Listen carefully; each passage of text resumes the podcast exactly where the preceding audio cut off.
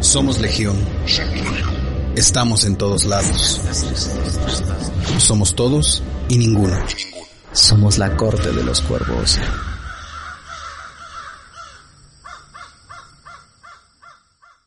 Hola, hola, ¿qué tal? Bienvenidos. Yo soy Guillermo y les doy la bienvenida a la corte de los cuervos.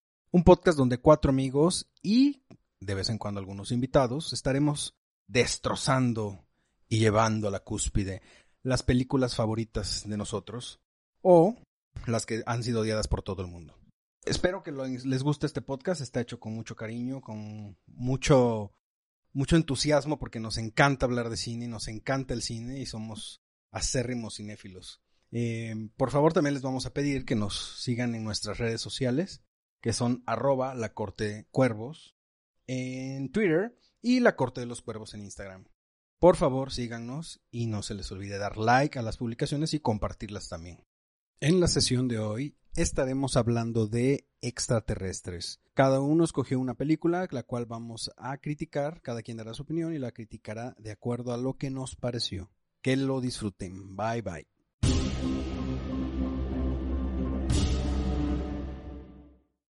Hola, ¿qué tal? ¿Cómo están? Bienvenidos a la Corte de los Cuervos. Yo soy Memotavo en este episodio vamos a hablar de algo muy particular, de algo muy especial. Como saben, eh, nos gusta reseñar y criticar cine. Y vamos a comentar sobre espacio. El tema de hoy es espacio. ¿Sí? ¿Estamos de acuerdo todos? De acuerdo. De acuerdo. Eh, bueno, para empezar vamos a presentar con quién estamos el día de hoy. Estamos primero con las damas. Gaby, hola, ¿cómo estás? Hola, muchas gracias. Yo soy Gaby Huerta. Gracias por la invitación. ¿Qué tal? Bienvenida. Hola Ángel, ¿cómo estás? Muy bien, aquí, participando. Ah, bienvenido, bienvenido. Y estamos con... Ah, Joshua Segovia. Hola, ¿cómo están? Haciendo la de productor y... Y esto. Y maestro, sí, sí. Y director. Y director. Ahorita también voy por las tantas. Toda la faena. Hasta me estoy Bueno, somos un grupo de amigos que nos gusta el cine, sobre todo. Ah, vamos a hablar de muchas cosas, pero el cine es lo que más nos gusta. Escogimos el tema de espacio. Obviamente hablar del espacio nos indica que estamos hablando de inteligencia extraterrestre o vida en otro planeta, viajes en el universo, si lo queremos ver así. Y cada uno de nosotros escogió una película. Gaby, ¿qué película escogiste? Yo escogí Señales. Señales. Sí, fue la que, la, que primero se me vino a la mente. Debo reconocer que este género no me gusta mucho, no es de mis favoritos, pero... ¿Cuál? el género de espacio. Espacio de inteligencia Exactamente. fuera del planeta. No es no es lo tuyo. No es mi favorito, no me gustan ese tipo de películas. Pero debo reconocer que las que elegimos sí me gustaron mucho. Ok. Ángel, ¿tú qué película escogiste? Yo escogí Life, Vida Inteligente. Ok, como la conocimos creo que en Latinoamérica. México y Latinoamérica. Sí, nomás era Life, ¿no? en inglés. En inglés. Ok, Joshua, ¿tú qué película escogiste? Yo escogí Arrival o La Llegada en chulada de película. Ok, bueno. Y yo como buen abuelito del grupo, escogí Aliens. Aliens en particular, porque para hablar de Aliens tienes que hablar de Alien, la primera película, o Alien el octavo pasajero. Y que ya discutimos la... Que ya discutimos la vez pasada, pero es este... Lo tenemos que mencionar aquí para los que no han escuchado el capítulo pasado, o sea, ligera y superficialmente. Pero bueno, vamos a empezar. Y yo creo que como caballeros que somos, tenemos que empezar con las damas. Joshua, ¿qué vas a decir hoy? ¿De qué va a ser tu tema? Ah, pues, no sé quién fregaste más. Si a mí o a Gaby. Así me con las damas, ¿no? Es que yo soy un bro. es que ella es mi carnal, güey. O sea, entonces. Ella es flota. Soy floto y también. bueno, Gaby, danos un pequeño, una pequeña introducción a la película que tú escogiste. Bueno, yo elegí Señales, película del 2002, dirigida por Night Shyamalan y protagonizada por Mel Gibson, Joaquín Phoenix, una dulce Abigail Breslin. Muy dulce. Muy dulce. Muy dulce. Y Rory Colkin, que es el hermano menor de Macaulay. El tercero de los Colkin. Sí. El tercero. Es el tercero. El tercero. ¿Qué tal? Bueno, esta película nos relata las vivencias de una familia en su pequeña granja a raíz de que una mañana los niños descubren que había en su sembradío señales. Creo que esta película salió cuando estaba de moda esta onda de que la gente grababa que en sus sembradíos en Estados Unidos habían dejado dibujos extraños. y- Fue cerca de, fue un poco post porque ya había muchos en Inglaterra, en Ajá. todas partes del mundo, pero sí fue en ese auge que hubo que en varias partes de las señales en los plantíos o en grandes extensiones de tierra en Sí. varias partes. Y bueno, esta película nos relata toda esta vivencia que tiene esta familia con la llegada de los aliens, los ovnis. Y poco a poco se van dando cuenta que en las noticias, que en diferentes partes del mundo están viéndose cosas extrañas. Ya no solo señales o imágenes en los sembradíos, sino ya como tal la personificación de un alien que venían a atacar al planeta Tierra. La historia va avanzando hasta, y conforme va avanzando, nos va contando la historia del protagonista, que es Mel Gibson, que era un sacerdote retirado que había perdido la fe porque su esposa había muerto en un accidente.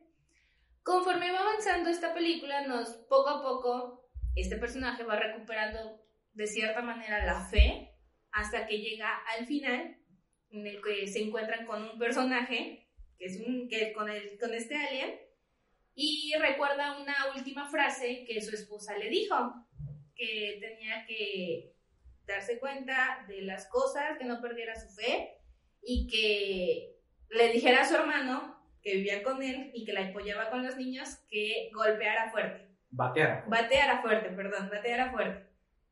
Discúlpame, Joyce. No soy muy buena con los diálogos como tú. No, yo no. eh. Para bueno en diálogos. Ah, acá. sí, bueno, ya Ángel y se diga. Ángel y se diga. Y bueno, conforme va avanzando esta película, nos va mostrando ciertas, ciertos detalles. Por ejemplo, la niña pequeña dejaba agua en distintos puntos de la casa porque decía que estaba contaminada. Abigail. Abigail. Ah, bu- Bu, exactamente. Va dejando este, los vasitos con agua y siempre la regañaba, ¿no? Por eso. Pero esta película nos va creando una atmósfera en la cual poco a poco tú como espectador te vas involucrando y te vas metiendo tanto en la historia que pues llegas a sentir, no sé, como temor tal vez, o si te empiezas a, a hacer como que la idea de demonios, esto sí puede pasar, o al menos a mí sí me ocurrió eso, nunca había pensado o nunca he creído en la teoría de los aliens. La historia va bien, pero lo único que no me gusta es el final, A mí me parece perfecto que porque digo, si, si el director se tomó la, la molestia de crearte todo un ambiente como para que terminara con los vencemos con agua, los golpeamos y demonios, el agua los acaba, fue así de, ok, bye. Ok, ok, ok. Es mi único pero con la película, pero ustedes coméntenme A ver. sus opiniones. Ok, este. ¿Quién quiere empezar? Échale. ¿Yo? Bueno, échale. Fue una película que en lo particular me gustó mucho. Eh, lo que dices es muy cierto. Yo, planteándolo en un ambiente realista, se asemejaría mucho, yo siento, a algo realista, entre, muy entre comillas, obviamente. Digamos que se presta todo el ambiente, toda la historia, es decir, como que así sucedería más o menos si llegase a pasar algo así, por todo el background de que nos van a conquistar y bla, bla, bla, y bla, bla. A mí me gusta mucho la película, mucho, mucho, mucho, mucho. Y, pues sin lugar a dudas me recuerda un poco, es que cuando dices, cómo, eh, cuando hablamos del final, de cómo es que se pudo llegar a, acabar todo nada más por la simple agua, para mí es una analogía, pero directa a la Guerra de los Mundos, como dices, si ya no vieron la Guerra de los Mundos, que también quería hablar de esa película, pero qué bueno que lo mencionas para traerla aquí a este.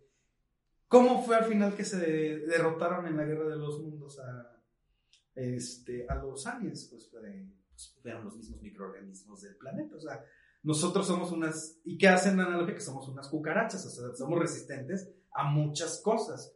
Eh, creo que esta es la analogía de la película, o sea, hace referencia a esto, o sea, se, se entiende para mí perfectamente que cuando crearon la historia, quisieron incluir este elemento muy a propósito para saber que hacían referencia a que era Orson Welles. Orson Sí. Orson Welles. De la Guerra de los Mundos. O sea, me encantó en ese aspecto.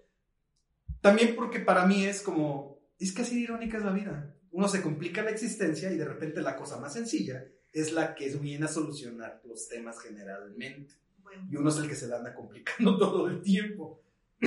No sé si tenga mucho que ver. Me encantó que usaran el tema de las de los pastizales todos marcados. Me encantó cómo las actuaciones se me hicieron, híjole, muy buenas, muy, muy buenas. O sea, es. Sí me gustó toda, de inicio a fin. O sea, también cuando terminó fue así de. Oh, ok. Sí, o sea. La guerra de los mundos Oh, bueno. No, señales. señales, señales, señales. O sea, ya, bueno, con señales me pasó que cuando llegó el final, sí me quejé del final, claro, Sí, pero claro. dije, no manches, ya fue todo. Neta, ya acabó. Yo creo que a mí eso, ese, ese quiebre abrupto fue lo que me gustó también. O sea, no es el típico final de una película de así como que ¡Ah! ¡Ganamos! Este, Y es que- Indep- Independence Day. ¡eh! Y no te dice qué pasó con los personajes después. Se quedaron en la. Bueno, tú asumes que se quedaron viviendo ahí. O se fueron a vivir al agua donde todos se iban a ir a refugiar. Pero creo que eso es lo chido, cuando tú te vas con que ¿qué fue? ¿Qué pasó? ¿Qué sucedió? No sé. Hay muchas películas que me gustan precisamente por eso, por ese tema de que no acaba. No te dicen bien qué pasó con los personajes. Pero bueno, ese es mi punto de vista, a lo mejor es breve corto, pero es que no puedo desarrollar más porque a mí me gustó mucho la película. Me gustó mucho. Pero no sé, Ángel, ¿tú qué piensas? Bien. Mi opinión acerca de la película es que la disfruté. Sí, la disfruté bastante. Desde, de hecho, yo la vi desde sus inicios. Creo que todo. Sí. Entonces, mm, revisarla otra vez, dije, va, me la he hecho. De todos modos, anteriormente sí me había asustado. Yo soy, pero temeroso de ese tema. Es el tema que más me incomoda. Mm, hay que ser nota al pie. Aquí el compañero Ángel. El cine de terror no le causa tanto terror, pero el cine de vida extraterrestre le causa un poco de terror. Entonces, es un buen tema. A mí el de ficheras. Me aterra. Te ves trabajando ahí, de seguro. A mí también me aterra. Sasha Montenegro, la Bueno, que si vamos a eso, pues me da más miedo los musicales, ¿verdad? Pero- Musicales en el próximo podcast. Síguele, bueno, síguele, síguele, síguele. Bueno, y este. La película mm, me encanta su sonido, la música ambiental de lujo, te va llevando las secuencias. No les hablaré acerca de los, de los personajes porque. Bueno, no les hablaré acerca de los actores porque eso no. Para mí nunca ha sido relevante. Me gusta su actuación, más no el actor. Y de estos, el, el, cuando sale el director, Ah, tiene varias escenas él ahí. Creo que es lo más Bastante estúpido que, que he visto. Es que él es el que mata a la esposa Ajá. del personaje de Sí, pero creo que su actuación va muy, está muy abajo de lo que la película te quiere llevar. Su actuación está pum. Se ven muy forzadas. Ajá. O sea, se ven totalmente a huevo y Eh, capricho de su. Y es que la película pudo haber funcionado, funcionaba bien sin necesidad de meterlo. Totalmente. No Ah. hacía falta. Ahora, eh, otro detallín que no me gustó fue el hecho de que él mismo es el, el productor en su escena con, cuando le pide perdón al padre, le dice que había capturado a uno, pero no te explican cómo fue que lo capturó. Más tarde te dicen que los, los aliens sacan como un tipo gas que mata a la gente. ¿Cómo capturó a alguien así? Con ese tipo de gas por ahí frontándole. Quién sabe, no explican. Y ni siquiera se ve que haya habido un golpe de agua, porque se supone que eso lo des- lo descubren después. E incluso este personaje menciona que no sabía por qué, pero la gente estaba yendo hacia el agua, entonces él iba para allá. Con agua no lo detuvo. Ahí lo está especificando. ¿Cómo lo encerró? No lo sabemos. Nada más lo encerró en la bodega. Y ahorita, ahorita que estás tocando ese tema, no me acuerdo. Se, se llega a decir en algún, porque no me acuerdo, yo no la vi recientemente, me acuerdo de lo que vi en- cuando salió, este, que me sorprende que todavía me acuerde. Eh, ¿Se explica en algún momento o se menciona o se dice por qué llegaron a la Tierra? No saben, ¿verdad? No, tienen no. ni la más No, nada más Digo, se menciona que quieren, de que vienen a gobernarnos. Pero es que se me hace súper chistoso que su punto débil sea el agua y vengan a un planeta donde también el 70-80% de la masa, bueno, del lo que hay en el planeta es agua, ¿no? dirías, voy a un planeta que el punto débil es lo que más abunda. Bueno, no sabemos cuál era su objetivo en sí. Sí, por eso, por eso pregunté, porque digo, a lo mejor yo voy a decir una tontería, no sé, pero dices, eso para mí sería una incoherencia, ¿no? O sea, llegó a, llegó a conquistar un mundo donde abunda nuestra debilidad. Entonces es digo, ok. Sí, que es otra cosa que era muy criticada, al menos yo recuerdo mucho criticar esa parte, que era, iban desnudos a un planeta el cual saben que les causa daño, pues eso estaba como... que una inteligencia ¿no? que puede moverse en el espacio-tiempo moverse. prácticamente a la velocidad de la luz que queremos creer, y llego sin nada, sin, Sin un nada. traje, nada que me proteja. Y con la simple idea de que con un gas voy a matar a todos. Exactamente. Y la, bueno, el niño era- tenía un libro en el cual decía, es que ellos pueden leernos las mentes. Ajá, como Ah, si vamos ya- a. Ese, esa era otra cosa que, que no terminaba de cuadrarme, que el libro del niño decía todo lo que iba a pasar en la película. Como que está demasiado explicado esto. Incluso Sí. quería manejar ya el final de la película, pero bueno. Supongo que era porque, bueno, yo no sé si recuerdo que era eso lo que pensaba. Su contacto era como telepático, ¿no? Quiero pensar. Mm, No, es ¿No? que en ningún momento En ningún te... momento lo manejan así. Ajá. No, pero yo asumí eso, ¿no? Porque digo, si el niño tiene estas nociones porque hay algún tipo de intercambio de... No. Y de hecho la primera recepción que él recibe como de señales o alienígenas es por medio del radio de para bebés. Bebés, ajá. Que se sube al coche y ya es cuando empieza a, per- a percibir Pero una pues señal. obviamente nadie les entiende lo que estaban. Y ellos detectan que alguien nos está escuchando y es cuando cierra la conversación. Pero bueno, de aún así, pese a todo eso, la película me gustó mucho. Todo es- esos son detallitos que, que al fin y al cabo no, no opacan lo que realmente se, se vino a tratar y por eso me agradó. El final, como a todos ustedes, no fue de lo que algo como que yo esperara, pero está válido porque lo mencionan. Dicen, todos se fueron, dejaron a los heridos. Y entre esos heridos estaba ese que había causado problemas al protagonista. Que le había cortado dos de los Ujú, ajá. dedos. Exacto. Pues en la casa de- Solo fue como para vengarse y ya. No, ok. Joshua. A ver. A ver, expláyate. A mí me gustó, me gustó, es una película que se disfruta, como dice Ángel, se disfruta mucho. Porque es que no, no logro identificar qué es lo que hace que la disfrutes, si son las actuaciones, si es el mood en el que, en el que te mete, el, el conjunto de todo. Porque tiene muchísimos errores y puertas que no dan a ningún lado. Pero se lo perdonas. Pero también, si no mal lo recuerdo, puso de moda nuevo el tema, ¿no? Y es algo que como que ya se había como medio... Y es que, por eso digo que yo recuerdo que en esa época salían las noticias de en una parte de Estados Unidos, en un sembradío aparecieron señales. Fue cuando más, sentí más el boom de O sea, Jaime cinematográficamente, o sea, porque tema en, las te- en la televisión abierta eso siempre ha habido. Y sabíamos mucho de las escenas porque decimos que es más o menos en la época de Alonso. Pero cinematográficamente puso de moda nuevamente el tema Alien, nos vienen a conquistar, Es que- bla, bla, bla. A mí, hasta eso, no la considero como que sea una película de aliens completamente. Eh, sí, sí, sí, sí, de eso trata. O sea, es una invasión alienígena. Joshua hace sí, sí, sí, sí, porque le hizo una cara como de, que lo quiero madrear. Ajá, O sea, sí, o sea, no, no, no, aguanta, tengo... A ver. Tengo No, mis sí, porque es podcast, ¿no? pa- Entonces, para, para creer el- que no es... O sea, sí se mezcla, pero no es puramente de una invasión alienígena.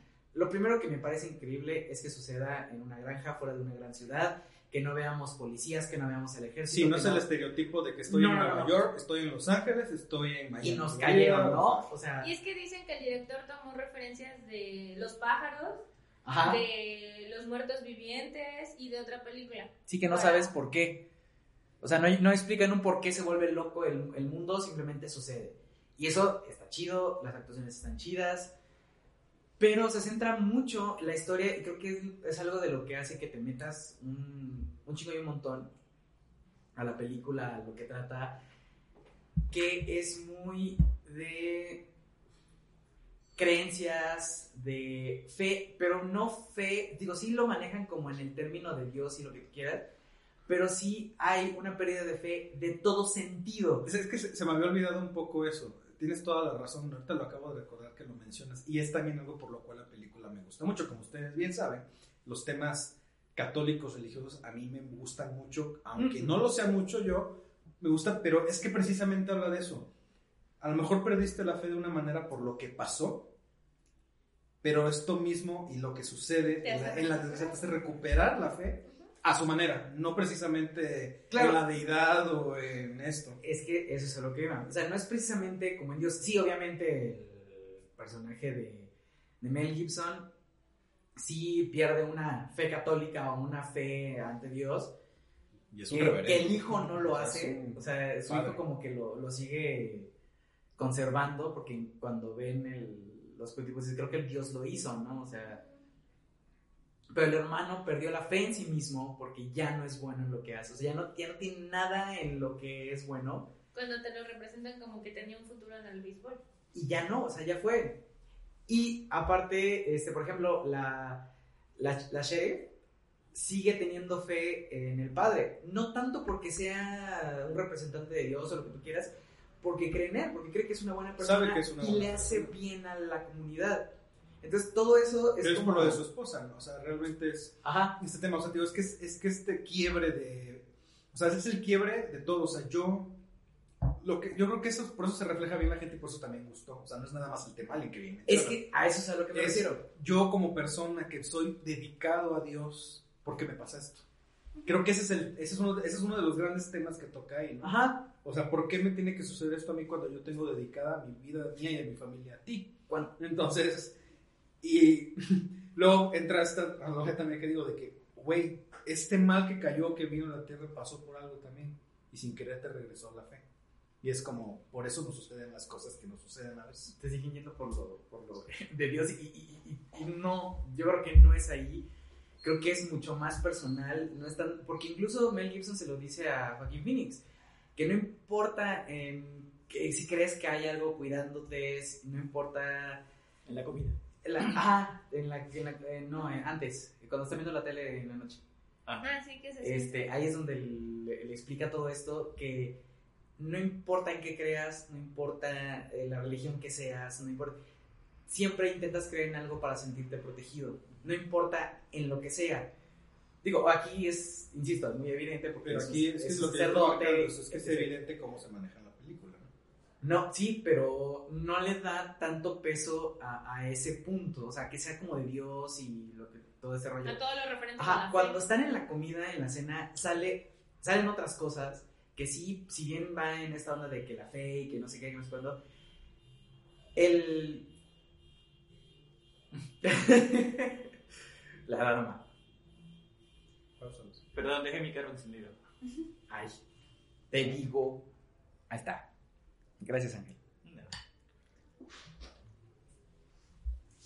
Cuando están en la comida, Perdonen ustedes, pero es que estamos tragando mientras estamos haciendo esto. Es que- que se oyen ruidos raros, Es Como que yo porque soy estamos masticando. como que nos masticamos, como que la si cuchara. alguien se ahoga, no se preocupe. Sí, sí, No sé, es- Este- como Estas compramos raros que estamos tragando, o sea, así que, Ok. que hace hambre.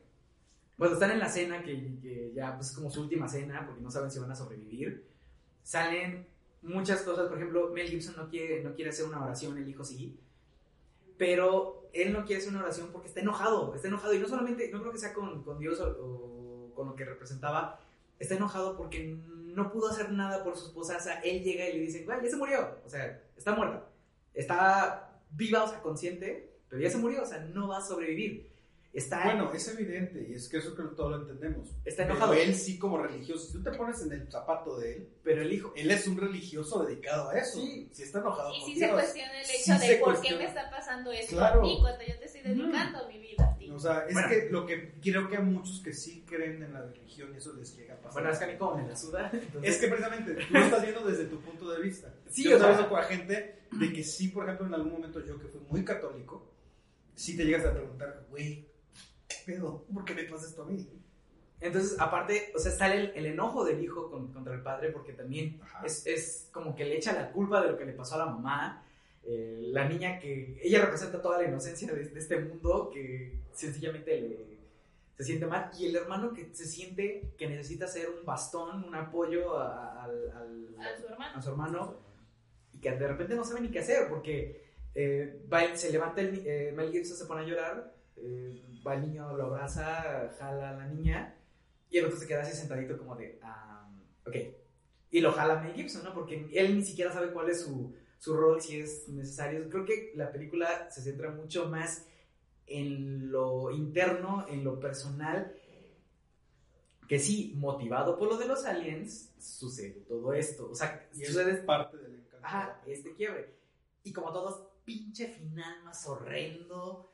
O sea, Perdón. ¿qué iba- Digo, yo sé que para aquellas épocas, el... pues no había un CGI chingón, pero el diseño de personaje de que le hicieron a los aliens es una caca.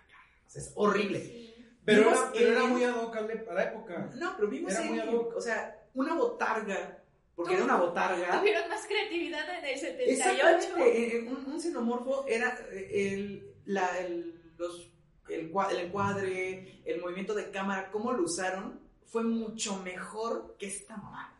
Yo creo que va con la película. O sea, tú bien lo dijiste, están en la granja. Y están- bueno, causaba Es que imagínate, miedo. es que imagínate, la granja, mi casita de madera y un xenomorfo, no mames. No, El xenomorfo no, no, no. se hubiera llegado a hubiera hecho así. No eso, o sea, que si no tenían como la tecnología Sí, o no lo podían presentar de una manera, pues que no fuera risible, porque venimos con un dramón toda la película y de repente ¡pum! Azota. Ay, cómo se cae. Ajá, sí dices, ay no. A ver, también hay que puntualizar que en este tiempo se ha mejorado mucho esa calidad y antes no se tenía esa forma de calidad y tampoco el recurso o la imaginación o la creatividad para crear todo el tiempo botargas que hicieran ese tipo de cosas. Apenas estábamos aprendiendo a hacer el CGI, apenas estábamos intentando cómo se hacía. ¿Para qué lo sacas? No había salido. Todo, todas las No, obras, todas que- las obras bueno. tienen, que, tienen que empezar en algún Yo creo momento. que, bueno, la, peli- la mayor parte de la película no se veían estas, estos aliens. O sea, si acaso Y era la, primer- la primera vez que se deja ver es en el techo cuando la niña va y le dice es que vi un monstruo en la ventana de mi cuarto y es que los ve en el techo. ¿no? Ujú. Creo que la película iba bien porque no los representaba. Ya cuando lo mostraron tal cual en, el- en un video de las noticias que estaban en Río de Janeiro es donde que sí se ve que digo, pasa por ahí, sí.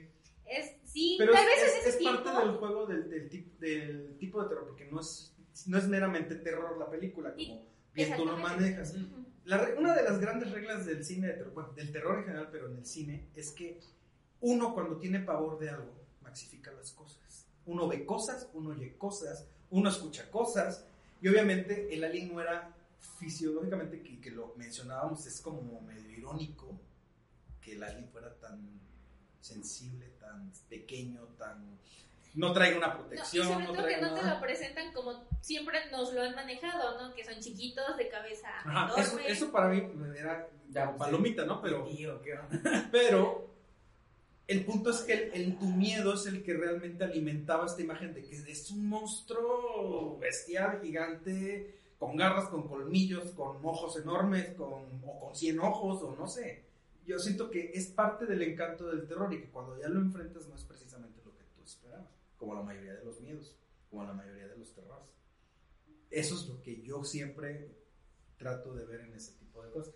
Y es una cine de terror. No sé. Para mí que la película hubiera funcionado sin que los mostraran. Exacto, si no los hubieran mostrado, hubiera sido como O la, sea, la no, no le quito, no le quito lo, lo bueno, la película es buena. Sí, claro. El final, ya lo dije, no me gustó el final. Pero si no hubieran aparecido, hubiera estado también bien. Es que, digo, le perdonas mucho a la película. Por ejemplo, hay un. En el libro este donde aparece lo del. que todo, todo eh, está pasando como dicen.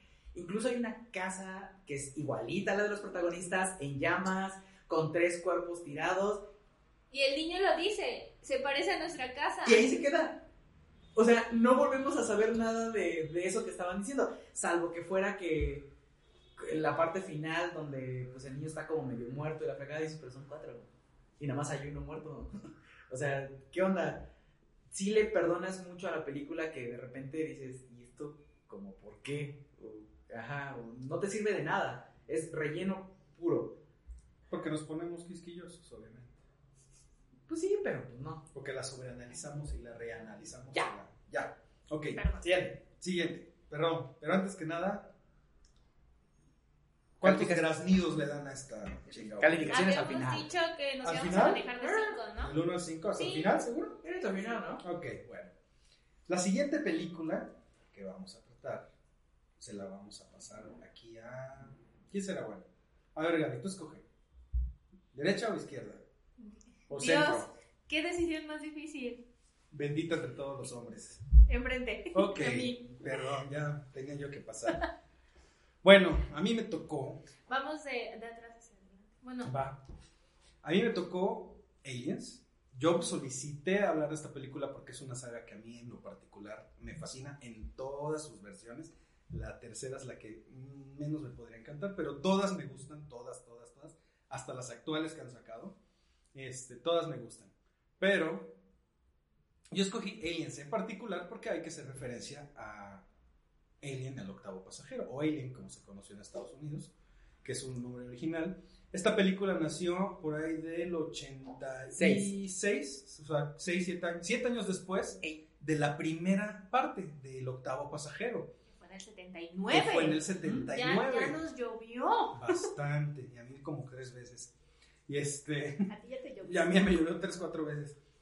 Nació Escogí esta película porque para mí es espacio, es vida inteligente y es terror. O sea, eh, para mí incluye mucho de lo que nos gusta hablar a nosotros y de lo que no nos gusta Le también. agregaría tu fórmula empoderamiento femenino. Sí, totalmente. Es, y para Sí. la fecha, para la fecha en la que nacieron estas películas es tremendamente relevante porque hoy en día tenemos problemas con eso y en esos años marcar esta pauta del empoderamiento Sin que femenino se notara fuerza. No, Es no es, no es obligatorio, no es de a huevo, o sea, es totalmente orgánico. Es increíble cómo comentábamos. en esa época nos lo, lo metían así, nosotros no No alegábamos, todo estaba perfecto. Pero y es que eso es una cosa, como platicamos luego, depende en qué contexto de tiempo, socialmente hablando, hablas de las cosas o expresas algo, porque en ese entonces nadie... Parece que eran más abiertos antes que ahorita. que ahorita. Porque ahorita hay que ser muy políticamente correcto y creo que eso nos vino hasta Y perjudicar cuidar hasta más. tus palabras. Me caen gordos. Claro. Pero bueno, ¿de qué va Aliens? Digo, para esto ya tendrían que haber visto Alien, el octavo pasajero. Voy a escuchar nuestro podcast anterior. Escucha el podcast anterior del, que, del cual hablamos ampliamente. Se lo dejan en la descripción. Claro, Ah, se lo dejamos en la descripción para que lo vean. Alien es la continuación de esta gran saga espacial de inteligencia extraterrestre. Y digo inteligencia porque es muy relativo lo de inteligencia. Es una inteligencia como muy animal, muy Bélica. Muy bélica, pero es... ¿Cómo Es decirlo? No precisamente, porque ellos nacieron como tal, pero bueno. En, en la primera película, la protagonista al terminar quiere regresar a casa o programa su nave para regresar a casa, que es una cápsula de escape realmente. Pero res- resulta que de repente la película comienza con que la, la rescatan, la están rescatando, porque se ve claramente que está a la deriva. ¿Qué pasa? Cuando despierta, resulta que han pasado 56 años desde ese evento. 57. ¿57 años? 57 Ay, años. perdóneme, de veras. No, es que. Es que ya estoy acostumbrado a quitarle edad. Y la, la- Se me cuela, ahí se me cuela. no me salen las cuentas. Entonces, nada más se salvan ella y su querido gato. Llegan, la rescatan, la regresan a la Tierra donde empieza a rendir cuentas a la corporación para la cual trabaja. Donde al- para ellos no, no ser coherente esta historia que les cuenta porque es muy increíble, la degradan y le quitan su licencia de vuelo. Y ella está así como que, güey, ¿qué pedo? Pero mientras la tienen ahí enclaustrada en la Tierra, sigue con este trauma vigente de los aliens. O sea, ¿qué pasa? Casualmente de la nada, le dicen que van a, le van a regresar su permiso de vuelo y su rango para que los acompañe al planeta donde encontraron esto. Ella, no muy convencida, acepta cuando se entera que hay una colonia humana ahí ya. Entonces es así como de que, ¿qué madres les pasa? Están enfermos de la cabeza. ¿Por qué? Regresa, no sin esto antes, hacen como, digo, no lo marcan como tal, pero se, no, se, da, se da a notar que lo hace por enfrentar su miedo. O sea, es una cuestión de que, güey, tengo que quitarme estas pesadillas que tengo, porque continuamente sueña con el, el chest buster, o no me acuerdo cómo, cuál es el nombre correcto del que se da, este alien que se engendra y se sale del pecho. Y ella sueña que ella le sale del pecho un, un alien, que eso es un pequeño sneak peek para futuro. Pero, este, viajan de regreso a esta colonia para encontrarse con un planeta prácticamente con cero colonia. O sea, llegan. eh, hay que mencionar que esta película la dirigió James Cameron y estaba terminando Terminator en ese entonces. Y decidió meterse de lleno a esta película. De lleno, desde que estaban en postproducción de Terminator, cuando él se metió así de lleno, así de guion, todo el pedo, porque estuvo involucrado en el guion, estuvo involucrado en muchas cosas. Y la verdad es que se refleja porque es una película de mucho más acción que la primera. Y Es diferente. diferente, Muy muy diferente. porque pues obviamente Conservando la esencia. cons- eh, eh, conserva la genética totalmente, respeta lo que plantearon, pero lo lleva a otro lado, Es otro hermanas, es nivel. como- son, son hermanas para que vean. Esas sí son hermanitas, o sea, pero bueno, llegan, se encuentra que no hay vida, no hay colonia humana, y de repente se encuentran una niña, que es la que ha sobrevivido de manera misteriosa, entre comillas, porque se va viendo qué es esto. El desarrollo de la película, para mí, ya tiene un curso medio lógico, hasta cierto punto, porque van investigando, van descubriendo, van agarrando pedazos de aquí, pedazos de allá, y se encuentran con que estaban estudiando a estas personas, porque en el laboratorio encuentran gente con, con los este, face huggers en la cabeza, los, los que se abrazan a la cara, y injertan este embrión o lo que tú quieras para, de alien, eh, del xenomorfo, que los cuales yo amo. Y conforme va progresando la, la película, me gusta mucho, bueno, para no hacer el cuento largo, porque sería hablar mucho y mucho y mucho de este tema, la película, en general, después de los xenomorfos que se volvieron un monstruo de terror de culto, el xenomorfo, que es el alien en sí, el alien siempre agarra características de su huésped. Esa es la gran característica del, del xenomorfo. Por eso es muy inteligente cuando eh, se incuba en un humano. O sea, no, es, no, no va a lo tonto y a lo salvaje. Va a lo ese. Cuando nacen, dependiendo del huésped, agarran características. Esto fuera de la película lo desarrollaron muchísimo. En cómics, en juegos, en juguetes, en muchas cosas. Porque había ya, sea, un xenomorfo escorpión, un xenomorfo no sé qué, un xenomorfo no sé cuánto. Pero en la trama, pues como casi siempre son humanos, se desarrollan humanoides y con una inteligencia muy por arriba del promedio. Eh, altamente bélicos. Pero esta historia en particular yo la amé porque presentó el icono de los xenomorfos. La Mother Queen, la reina madre de los xenomorfos, es la cosa más fabulosa y una de, de las secuencias de acción de esos tiempos más increíbles jamás hecha. ¿Por qué? Porque al final de la película, obviamente, se enfrenta a la reina. Y la reina, como buena reina, es que hacen una, la, el xenomorfo es una mezcla de varios animales. Tomaron en cuenta gatos, tomaron en cuenta hormigas, tomaron en cuenta abejas, tomaron en cuenta muchas cosas para crear al monstruo.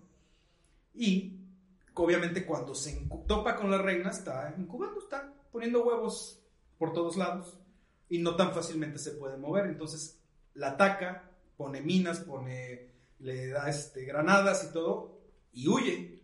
Esa es la parte final de la, de la película, donde la reina, pues al ver que está destruyéndose todo, se desprende de, su, de sus huevos y con permiso yo voy a partirle, voy a partirle a su madre.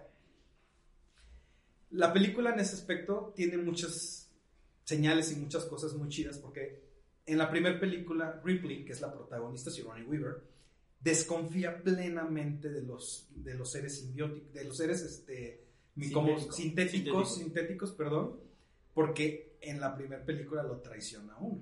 Es quien los está traicionando. Y casualmente en esta película es quien lo salva. Entonces le cambia mucho el chip. Ella, ella realmente es una, es una película de crecimiento personal también para ella, el personaje, porque cambia todo su paradigma, enfrentó su miedo, empezó a, a, confiar en quien no debería de confiar y empezó a desconfiar de quien confiaba. Está muy chida. Y el enfrentamiento final, el que parece el final de la película, es cuando ella huye de este complejo donde está la madre, la madre Queen, la reina madre, huyen en la nave con el, con el sintético y la niña y se van. Y se van a su estación espacial y ya quieren regresar a casa. Y oh sorpresa, cuando llegan a la, a la nave principal para regresar a casa, que la reina madre se agarró del, de este pequeño avioncillo, esta pequeña nave transportadora, y se enfrentan a ellos, pero Ripley al tener un entrenamiento especial sabe manejar no nada más armas o conducir un vehículo de viaje, de transporte, sabe manejar lo que en, este, en nuestro tiempo sería un tráiler, un tractor, vehículo de carga pesado y se mete en un traje, que para mí eso también fue una de las cosas más chingonas de la película, una reinterpretación de lo que sería a futuro un vehículo de carga, de Un exoesqueleto. un, un exoesqueleto y aparte de carga de como un tráiler, una pala, se mete en él y se enfrenta cara a cara con la Mother Queen, o sea, se dan sus putazos y al final la arroja al espacio. Ahí acaba la película. Esa es Aliens. ¿Qué piensan ustedes? ¿Quién quiere hablar? Gaby quiere hablar. Tiene cara de que Tiene quiere cara de hablar. que quiere hablar. No sé. Tú sí estás obsesio- obsesionado con, con esa película. Sí. Bueno, es que ya les dije, no soy muy fan de esta onda de Aliens, pero sí debo reconocer. Tuve que ver la primera Obvio. para ver la segunda. Obvio. Ya las demás fue Sí. así como de. Creo que hubieran dejado nada más la primera y la segunda y ya no debieron haber sacado más para mí. Y para. Hablo en general de todas las secuelas. La de Aliens, el regreso, que es de la que estabas hablando, es la mejor secuela. De, hablando en general de todas las películas que han tenido ¿Secuela? secuelas, para mí es la mejor. secuela. ¿Por qué? Porque a pesar de que no fue el mismo director quien la dirigió, este, perdón, ya, ya vi la cara de Ángel. Este, ¿Es el padrino? este, no, No. bueno. Se- este, James Cameron sí respetó ciertas cosas de la primera trama. El guion, los personajes, tal vez le dio sus toques, Oye, pero para mí sí Fueron para bien. fueron para bien, para mejorar la secuela. Ya, como te digo, no creo que la historia la hubieran dejado ahí y no era necesario como que sacarle más jugo a, la a- franquicia. a la franquicia, que ya es muchísima. Eso es mi, mi opinión. Este, mm, pues no, como lo menciono, no soy muy fan. Sí me entretuvo, sí, para mí sí cumplió con el punto de... Ah, palomera, pantalla.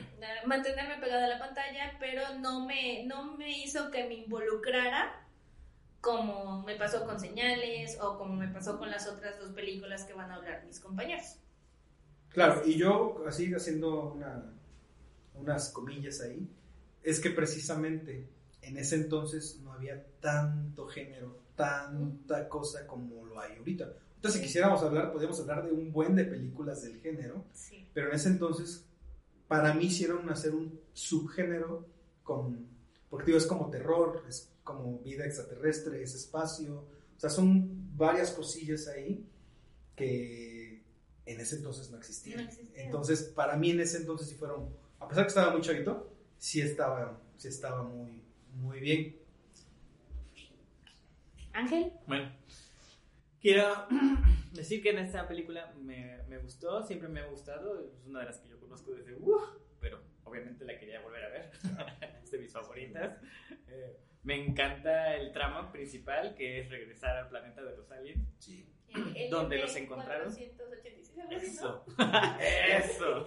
eso. Me encanta. Y algo que, que a Memo se le pasó, que, que era un punto que siento que la película, para la película es importante, es que en el octavo pasajero, todos los que iban, todos los que al final se encontraron con el alien, eran personas normales. Es decir, era un cargador, era Eran un- traileros. Ujú.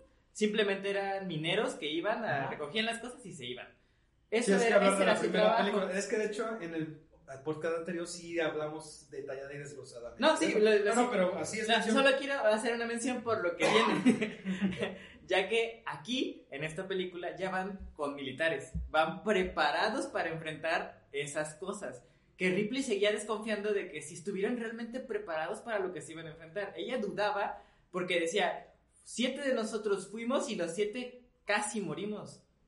Ah, Ella fue la única La única sobreviviente. Ella fue la De hecho, la, el- cuando van en ca- camino al, al planeta, le, le pregunta al almirante, ¿no? ¿Cuántas misiones llevan? No, pues 300 y tantas. Y se le queda viendo así como de neta, en simulador. No. Y ella dice, ah. No, no, no. Bueno, los, lo- el, el- el equipo militar que llevaban, llevaba, eran preparados, preparados. Era un el convoy de el capitán, se puede decir. el capitán, el general realmente, el que estaba a cargo de esa misión, solo llevaba dos operaciones y solo una era aparte de esta. Ajá. Y luego dice, cuando, cuando, Ah, empiezan, sí. a, a- cuando empiezan a, des- a descender hacia el planeta, el, el capitán va todo nervioso y le preguntan, pues, ¿cuántas veces has volado? ¿no? Y le dice, "Eh, tres. Ajá, en simulador. Ajá. Entonces se notaba que el capitán o el general de esta No operación tenía no tenía experiencia. para lo que estaban enfrentando. Pero el equipo estaba totalmente de que, bueno, trabajamos para él, así que hacemos lo que él nos diga. Así es. Me encanta cuando, lo- cuando el equipo militar se está preparando, la forma en la que se están preparando, todos midiendo sus armas, todos midiendo sus, sus fortalezas. Eso, esa generalización, esa formalización del personaje, cómo lo van desarrollando, me encantó. Pasamos al, al hecho de que Ripley solo era cargadora, siempre, y, y en, su, en su película, en El octavo pasajero, ella solo era un... Era la comandante, segunda al mando de la, de la segunda nave, ajá pero no era más, o sea, no sabía nada más. Entonces, cuando llegan este problema, cuando ya llegan al planeta y se dan cuenta que ahora sí los aliens ya arrasaron, y ella está segura de que ya pasó todo esto, porque empiezan a encontrar los indicios de que los aliens ya andan por ahí, y logran encontrar el laboratorio, se les especifica que, que sí estaban investigando con ellos, que ese era el objetivo de mandar a, los- a las personas ahí, obtener un alien. Entonces, ya los militares empiezan a sentirse desconfiados porque están traicionados por, la, por los que los están llevando ahí. Así es. Pero aún así la misión es la misión. Tienen que conseguir a las personas que... Salvar a las personas que están ahí. Los llevan... Llevan al equipo a, a salvar a, la- a la- a lo que encontraron, porque los al final los encuentran, pero todos reunidos, a lo que esto les da como que mala desconfianza de dónde nos están llevando, pero van preparados, ellos sienten que van preparados. ¿Cuál es el rollo que cambia? Que cuando llegan ahí les dicen, no pueden usar armas. ¿Pero qué? O sea, ¿qué nos quieren? Pues que quieren que les aventemos dulces. Piedras. Eso me encantó porque también los militares se quedaron, como, ¿qué? O sea, ¿cómo nos mandan a la, a la muerte, no? Ajá. Y, y ellos ya se estaban imaginando a lo que se estaban enfrentando y sabían que tenían que usar las armas. Por eso cuando se las piden y quitan los cartuchos y todo esto, ellos guardan unas. Porque saben que las van a necesitar en algún momento si eso se descontrola. Y es cuando tienen el primer enfrentamiento con un alien. De ese enfrentamiento con un alien que, que Ripley está viéndolo por los monitores, les dice, sáquenlos. Sáquenlos porque son demasiados. Si uno nos acabó a, a, a siete, estos son demasiados para que los enfrenten los pobrecitos que están ahí. Entonces empieza la masacre. Y ellos intentan salir. Pero como nadie los va a apoyar, o el, el general que está ahí no los está apoyando, los, los piensa dejar morir, es cuando Ripley toma la batuta y dice, ah, no, yo no voy a dejar morir a nadie. Y se avienta con el automóvil a llegar a donde están ellos para rescatarlos. Los militares a duras penas logran salir y es cuando hasta ese momento se enfrentan a un alien al que le rompen la cabeza y le salpica el ácido. Empiezan a sufrir el miedo que tenían los demás cuando, cuando Ripley les contaba que había un monstruo que sangraba ácido, no le creían. Hasta que empieza esa parte donde le disparan y baña a uno completamente y uno se tiene que quedar porque no van a poder salir. Y salen. Bueno, esta parte estuvo muy emocionante porque sabían que ahora los aliens iban a ir por ellos. Sí, Ya es el sabía que estaban ahí. con los aliens y, y enfrentarse a ellos. Ahora, Acción, me acción. encanta, no sé si lo notaron, el detalle de que, a mí me encantó mucho ese detalle, de que al inicio cuando están los militares preparándose, hay uno que les dice, no te preocupes Ripley, nosotros somos los mejores, siempre resolvemos la pelea, que no sé qué. Cuando sucede el primer Es enfrentamiento... el primero que mata. Ese es, no, no, no. Cuando sucede el primer enfrentamiento, él se salva y él está como loco de, no, vamos a matar a todos, todos vamos a morir. Entra la psicosis Sí, total. y ese personaje lo estamos, lo estamos viendo cómo se transforma en, en el valiente que todo lo puede a un cobarde miedoso que no sabe ni qué la hacer. realidad de las Ripley lo cachetea y reacciona moreno. Es que es como, es que te lo representan. Ninguno de los que iba con Ripley se había enfrentado a eso. Ripley ya los, ya los había enfrentado y estaba totalmente o sea, con miedo. era No le como, creían. "Ay, ah, vieja loca. o sea, No le eh, creían lo Tuvo que ella ya tiempo había dormida. vivido. Sin embargo, ya cuando llegan, se enfrentan y todo dicen, ah, no mames, no era, Ujú. no era lo que, o ya nos contabas, y era cierto, o sea, no. Ahora, las escenas de tensión, no sé si se acuerdan que cuando ya saben que los van a visitar, ponen las ametralladoras en lugares estratégicos, Ajá. cámaras en lugares estratégicos para saber por dónde van a llegar. Me encanta cómo, cómo eh, la tensión se empieza a hacer porque ya están aquí. Y empiezan a verse la- la- la- las balas. De 500 empieza a bajar, a bajar, a bajar, a bajar. ¿Cuántos estaban mata y mata y mata y mata y mata y seguían y seguían bajando las balas y se quedan y yo sé, no puede ser hasta que llegan a cero. Las ametralladoras afuera acababan de, per- de perecer. Ya no había forma de que Sí, los ellos crean un perímetro alrededor de donde están en- encerrados para que no lleguen, este, para los que no la vieron, no la terminaste de ver. No la terminé de ver. quedan, Lo un que- lo que quedan, quedan ¿no? encerrados en, la, en, una, en un área y ponen, hacen un perímetro para salvaguardarse de los aliens, pero no tenían esta dimensión de cuántos eran en realidad, porque no sabían de la Los reina madre, no sabían de la, de la reina de ellos, este, que estaban haciendo números, y que la, toda la colonia se había vuelto. era- Sí. Sirvieron de engendro para los aliens. Para cada uno. Estuvo muy padre esa parte, Sí. la desesperación, esta onda de... Cuando- La, la secuencia, todo eso. Sí. Cuando llegan, los aliens, cuando logran pasar el, el perímetro, que ellos no lo ven, dicen, pero pues ya están aquí, ¿dónde están? Y no los, Ah, y sí. no los ven, y no los ven, y están desesperados. Porque tienen no los unos ven. sensores de movimiento, no sé si alcanzaste a ver eso. Sí, eso sí. Entonces se asoma un militar y ve que vienen desde las rendijas de aire. Eh, Espantados todos se tratan de correr. El traidor del grupo que los llevaba solo para experimentar con ellos Así es. Los encierra en el cuarto y él quiere salvarse, pero no se da cuenta que ya un alien estaba por ahí. Entonces él termina muerto. Esa es muy, es muy buena. Tiene una serie de secuencias y de. Y toda la Esa- es, que es acción puro, o sea, Es acción. Pues Muy más que terror, suspenso, lo- es acción. Pero lo que, lo que comentaba en la, en la primer- con la primera, que, que se repite en esa segunda, es que digo, yo la- ya la, vi 20 veces cuando era niño en el Canal 5, este, pero, y la intenté ver antes del podcast y no la terminé de ver, pero empieza de una manera muy calmada.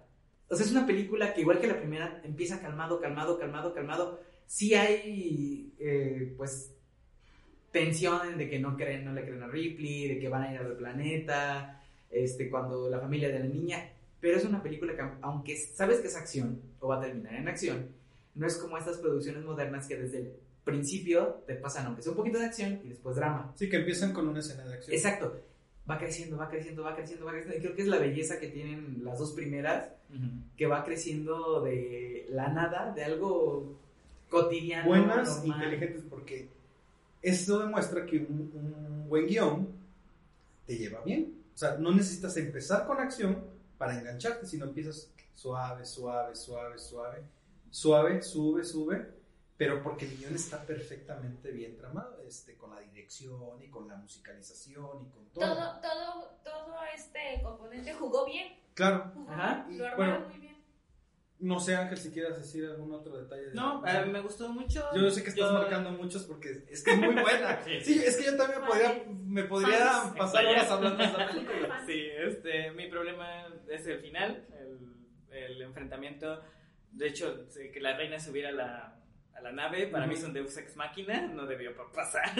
Es como la primera. Sí, simplemente ocurrió así como que, ¿esto cómo, cómo sucedió, no? No, sí no que- tiene como una lógica, Ajá. o sea, porque yo creo que ese es que para los que no la han visto y no dimensionan, los xenomorfos son en promedio del tamaño de un humano, Un poquito más grande. grandes. En promedio digo porque depende del humano. Sí. O sea, nosotros que somos muy promedio. O sea, alguien de un 80, 80 y tantos es como de ese tamaño. El alien hasta es de más dos, grande. dos metros. Pero la reina es un monstruón. Entonces, por lógica, si se hubiera agarrado del transportador, este Lo es un siente. transportador de gente, lo hubieran sentido. Pero bueno, son de estos detalles que le dan bien. Yo lo agradezco porque yo amo las secuencias donde se enfrentan cara a cara Sí. Ripley y la reina. O sea, es un... Perdón, te porque le quería dar paso aquí al, al señor, porque no la vio completa, pero Sí, no, no, viste. Pero tiene mucha información. No lo- Bueno, no, es que la viste joven, jovencillo, la vi muy, muy, muy, muy, muy mocoso, Ajá. eso sí. Pero recuerdo que me, bueno, recuerdo que me gusta mucho. No la, a lo mejor no la he vuelto a ver con ya ojos, otro tipo de ¿Qué, ojos. qué viste? ¿Como el 30% de la película? Yo creo que sí. De hecho, cuando me quedé donde están revisando que ya no ha, o sea, que ya no hay personas, Mm. que encuentran a, a, a Newt, a la niña. Newt. Este, y ella, y la, y la niña tiene pues una, un aire como de ya me volví loca. De, o sea, porque incluso le dicen, dice, no te preocupes, pues aquí están los soldados así, traen armas, ni eso va a servir, ¿no? O sea, ella les dice, de todos modos van a morir. Perdón, perdón que haga un paréntesis en, en esta parte, pero creo que es muy importante, porque Ripley, sin lugar a dudas, es un gran personaje. Sigourney Weaver es una reina, para mí siempre lo ha sido, independientemente de estas películas, para mí Sigourney Weaver es una gran actriz. Pero hay que entrar en ese contexto. Sigourney Weaver despertó 56 años después. Su familia estaba muerta, ya no tenía 57. nada. 57. 57. Ay, Dios mío. Perdónenme. perdónenme. Fans de Alien, perdónenme. Este, 57 años después, donde ya no tenía familia, ya no tenía nada. Obviamente le entró el lado maternal con la niña. O sea, Sí, un- definitivamente le. De hecho, lo menciona, lo menciona. Sí, claro. Yo tengo una hija y le dice a la niña, ¿cómo está? Le dice, murió. Murió. A los 66. Entonces, esta parte es este, importante. Y la parte de que mencionábamos fuera de micrófono, el empoderamiento femenino que hubo en esta película desde la primera parte. Pero cabe mencionar que es no, como bien Ángel dijo, no es algo de a huevo. De a huevo soy súper la, la heroína de la. De hecho, la primera parte, Es que el personaje, ¿quieres tú desarrollarlo? No, que no le pegues a la mesa. el personaje está bien construido. Perfectamente bien construido, porque de hecho al principio no sabes si es ella la protagonista. No, O sea, exactamente. es, es que no sabes. O sea, quién sí, te ponen a, a pensar de, hermoso. ¿es esta la protagonista? No, es este, no, es este, no, No o sea, no, te, no, no lo ves venir. O sea, es una película hermosa en ese aspecto. O sea, todo estuvo muy bien planeado y organizado. Me gusta cómo, cómo manejan el liderazgo de Ripley. Ripley no entra, siempre, no entra en ninguna de las dos películas entra como liderazgo. No entra como la líder indicada. Sin embargo, su personalidad, la que te van construyendo a lo largo de las dos películas, es yo tomo el mando porque soy la más capaz de todos ustedes. A pesar de que ustedes piensen que no lo Y soy. que tienen el entrenamiento y que tienen no sé qué, pero no, güey. O sea, es que. O sea, se los dije claro, tendrán mucho entrenamiento, pero no se han enfrentado con lo que yo ya me enfrenté y ya viví. Es, es, es muy chida esa parte de la, eh, esta parte de las dos películas, porque sin entrar en a huevo te lo pongo como una, un mensaje, a huevo te lo pongo como una cosa de lo que tú quieras, eh, no quieren quedar bien con nadie, no quieren hacerlo esto como algo obligatorio, logran empoderarla a ella y este, llegar a un mensaje de que todos pueden, pero perdón, quería nada más hacer ese, ese corcheteo No, ahí. no, no, digo, de verdad no tengo como mucho que decir, porque me, me faltó toda la parte de acción que es a lo mejor Sí, no te hubiera encontrado al- Es que está muy padre. a- algún detalle, pero es que hasta donde yo vi no le encuentro fallas ni nada, creo que está muy bien construida. James Cameron toma muy bien lo de la primera, la, como decía, es, genéticamente es Conserva su genética. conserva su idéntica. genética. Conservó la, supo manejar la esencia de la primera película. O sea, no nos dijo, ay, vamos a cambiarle esto. No, o sea, él y es que yo me acuerdo que leí eso de que cuando, cuando le ofrecieron el proyecto, cuando dijeron esto, él se aisló de todo, o sea, dijo, ya no sigo en la postproducción de Terminator porque ya estaba muy avanzada, para ya estaba así casi saliendo. Y, dijo- y se aisló de, de meterse de lleno a empaparse de todo el tema y de todo el asunto y a ser co-guionista de esto y por eso yo creo que también funcionó muy bien. Sea, fue una cosa genial, genial. Le dijo del editor, es que yo sí los créditos no Es que por, por eso, o sea, a mí el tema no me pudo haber gustado, tal vez no haya eh, hecho empatía con, el, con los personajes o con la historia o algo, pero como secuela fue muy buena. y busquen la música en cualquier lado, en Spotify y en otros lados. El- la banda sonora de estas películas es soberbia. O sea, soberbia nivel Star Wars. O sea, es muy bueno. A lo mejor no tan allá, pero la pena no nos ayuda mucho el hype de Star Wars. Porque creo que Star Wars opacó un poquito esto, la verdad. Entre comillas, entre comillas. Opacar porque no es un género idéntico. No, Eh, Pero digo que obviamente el super hype de Star Wars hizo que pasara un poquitito de lado a esto, porque no lo fue, porque hasta la prueba fue igual que Star Wars que hay, hay más películas, o sea, esa es una prueba cómics. irrefutable de que sigue, y hay cómics, hay todo un fandom tremendo respecto al- a este tema. Pero bueno, entonces vamos a proseguir con la siguiente película. Vamos a escoger. Yo quiero tratar primero la de eh, la llegada. De- ¿no? quiero, dejar, quiero dejar live para el final. Ok. Ok, Aquí, a petición aquí del señor, vamos a darle gusto. Vamos a hablar de la siguiente película que le tocó a Joshua. Joshua, Ok, yo elegí eh, Arrival, La Llegada, con Amy Adams y Jeremy Renner. Eh, ¿Por qué la escogí? Bueno, en primera, eh, a mí me hubiera gustado mucho elegir... Forrest Whitaker, porque sí, la verdad. este, ¿Perdón? Forrest Whitaker, porque Ajá. sí es muy importante. Perdón, es que estaba agarrando un sonidito el, el micrófono, pero no sé si era uno de los celulares muy cerca. o- Sí, eso pasa a veces. Sí, yo lo sé. Este, no, tú no. O es tu ki maligno. Es Mickey Maligno. No, todavía no. Cuando vayamos a live, sí va a ser Mickey Maligno.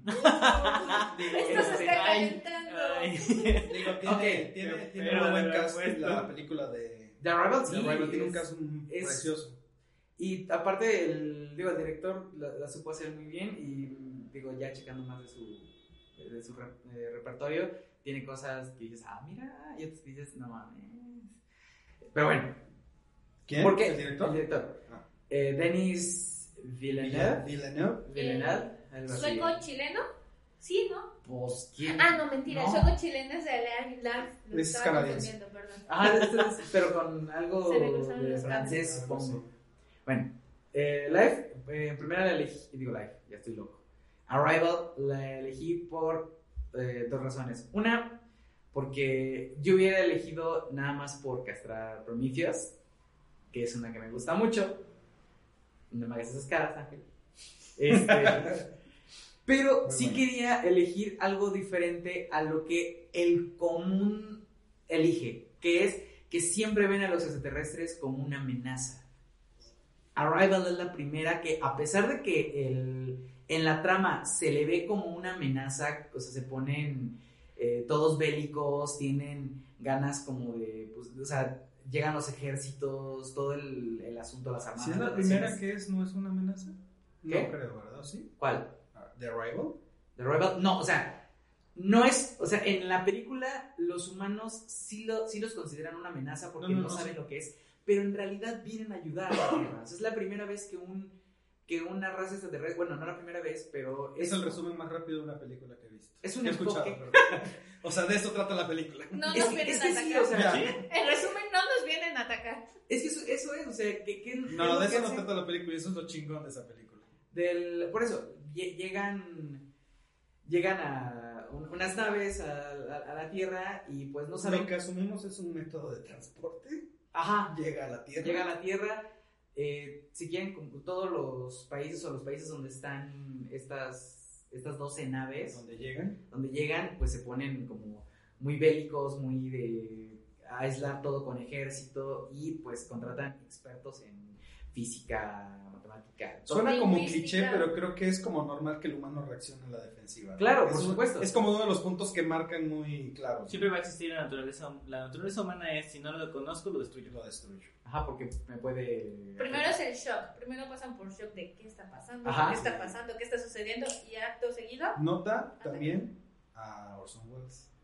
Noticia, está llegando, ¿qué pasó? Todo está, o sea, como en la radio, en ese entonces. sí. Tiene sus, sus notitas.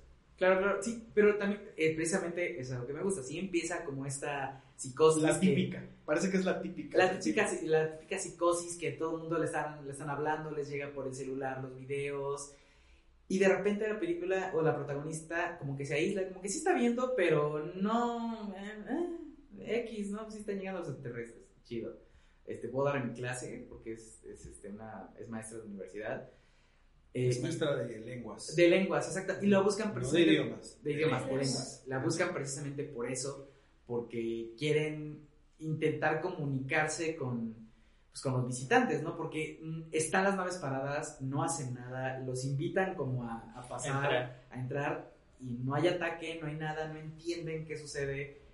Eh, Amy Adams es esta, pues, maestra de lenguas, ese intérprete, que es- me encanta porque es un personaje frío, muy, o sea, exageradamente frío. No es la típica protagonista femenina. No, Es que no muestras emociones. no, no, no, y, y eso, y eso me encanta porque desde ahí tú crees que es por, lo, por unas vivencias que tú estás viendo sobre ella.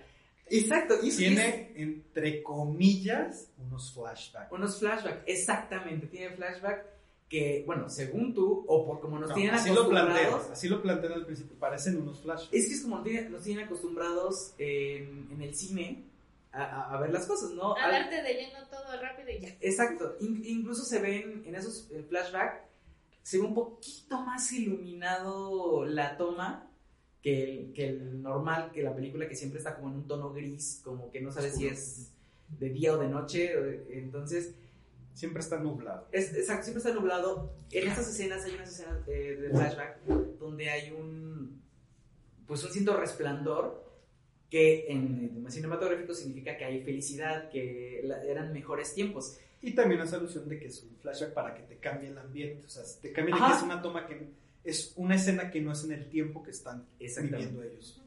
Entonces, eh, es- esta frialdad de, de- de su personaje te la hace que, que te la creas, ¿no? O sea, porque estos eran tiempos felices, estos ya no. Te, te dan el motivo de por qué es tan fría.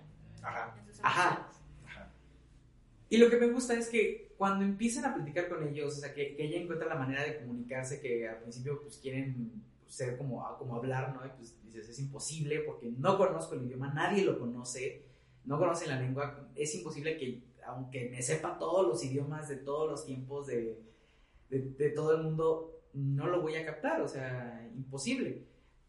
Entonces empiezan con escrituras, con este rollo, y me encanta porque todo mundo lo ve como una amenaza, o sea, todos dicen, no mames, eh, se están moviendo, y, y en Corea o en China, que se están poniendo rudos, igual Rusia, y ella es la, una de las únicas que no, o sea, es como de, a ver, aguanten, güey, o sea, vamos a comunicarnos, porque precisamente por no hablar y atacar primero es que han sucedido muchos de los conflictos bélicos en el mundo.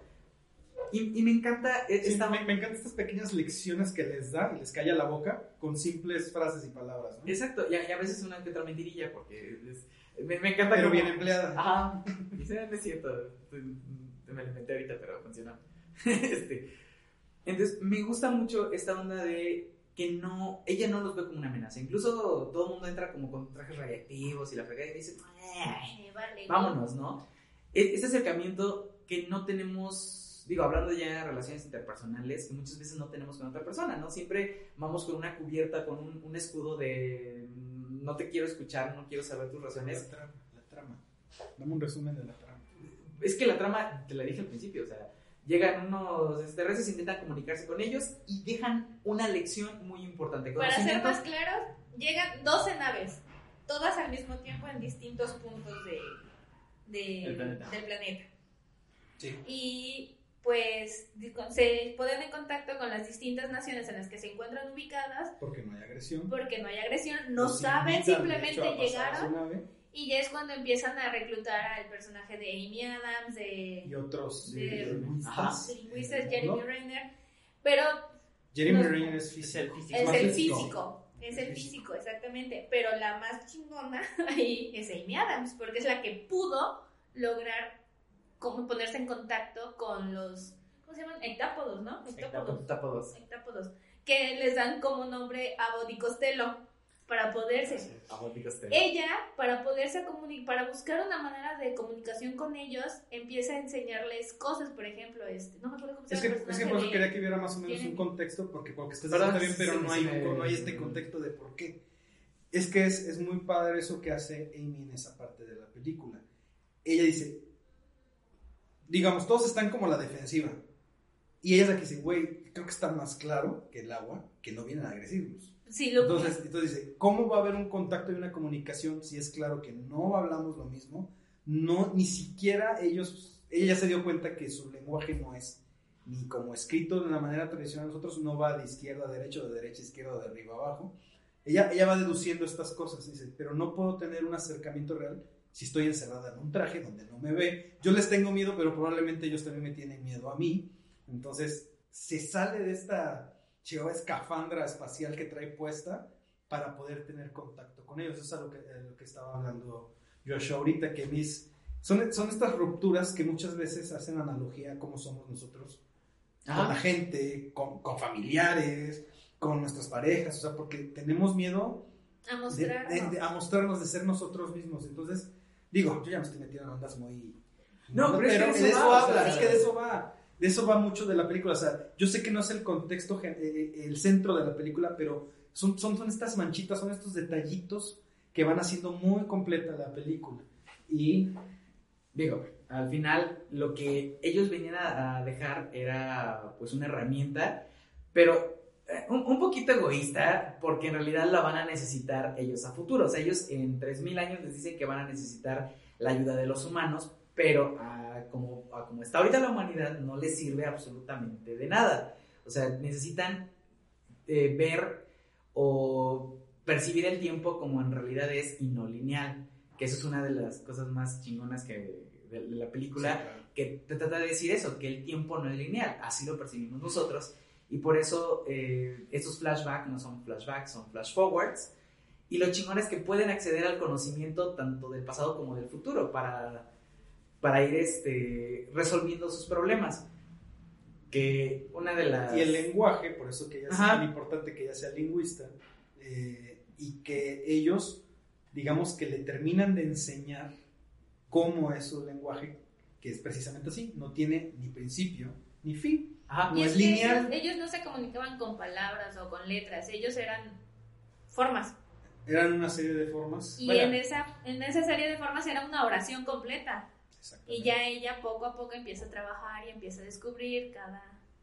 Cada- Me encanta la escena en la que ella explica, ah, porque le dicen, o sea, ya apúrate porque necesitamos saber a qué vienen, ¿no? Le dice, espérate, para saber a qué vienen tengo que enseñarles cómo funciona el, la conversación. tengo que enseñarles cómo funciona, qué, qué Cuando es correr, le es caminar, la qué es oración. Sí, ella Ajá, juega de Para maestra. llegar aquí, tengo que hacer todas estas preguntas antes. Tengo que saber si que lo que para nosotros es qué, para ellos también es qué. Ujú. Si para lo que ellos es agua, para mí es agua también. e- e- Tengo que enseñarles. Y, y- y da una pequeña, gran lección de cómo el lenguaje realmente funciona en todos, porque en este planeta hablamos muchos idiomas y también hay muchas lenguas. Entonces dices, güey, por eso luego hay pedos, porque no sabemos comunicarnos aún hablando el mismo idioma. Sí. Y, y Sí. otro punto que también me gustó es que, aunque Amy Adams es la más reconocida de Estados Unidos y es la que mandan para allá, no era la única que estaba pasando por ese proceso. Todos los demás países estaban pasando por ese mismo proceso.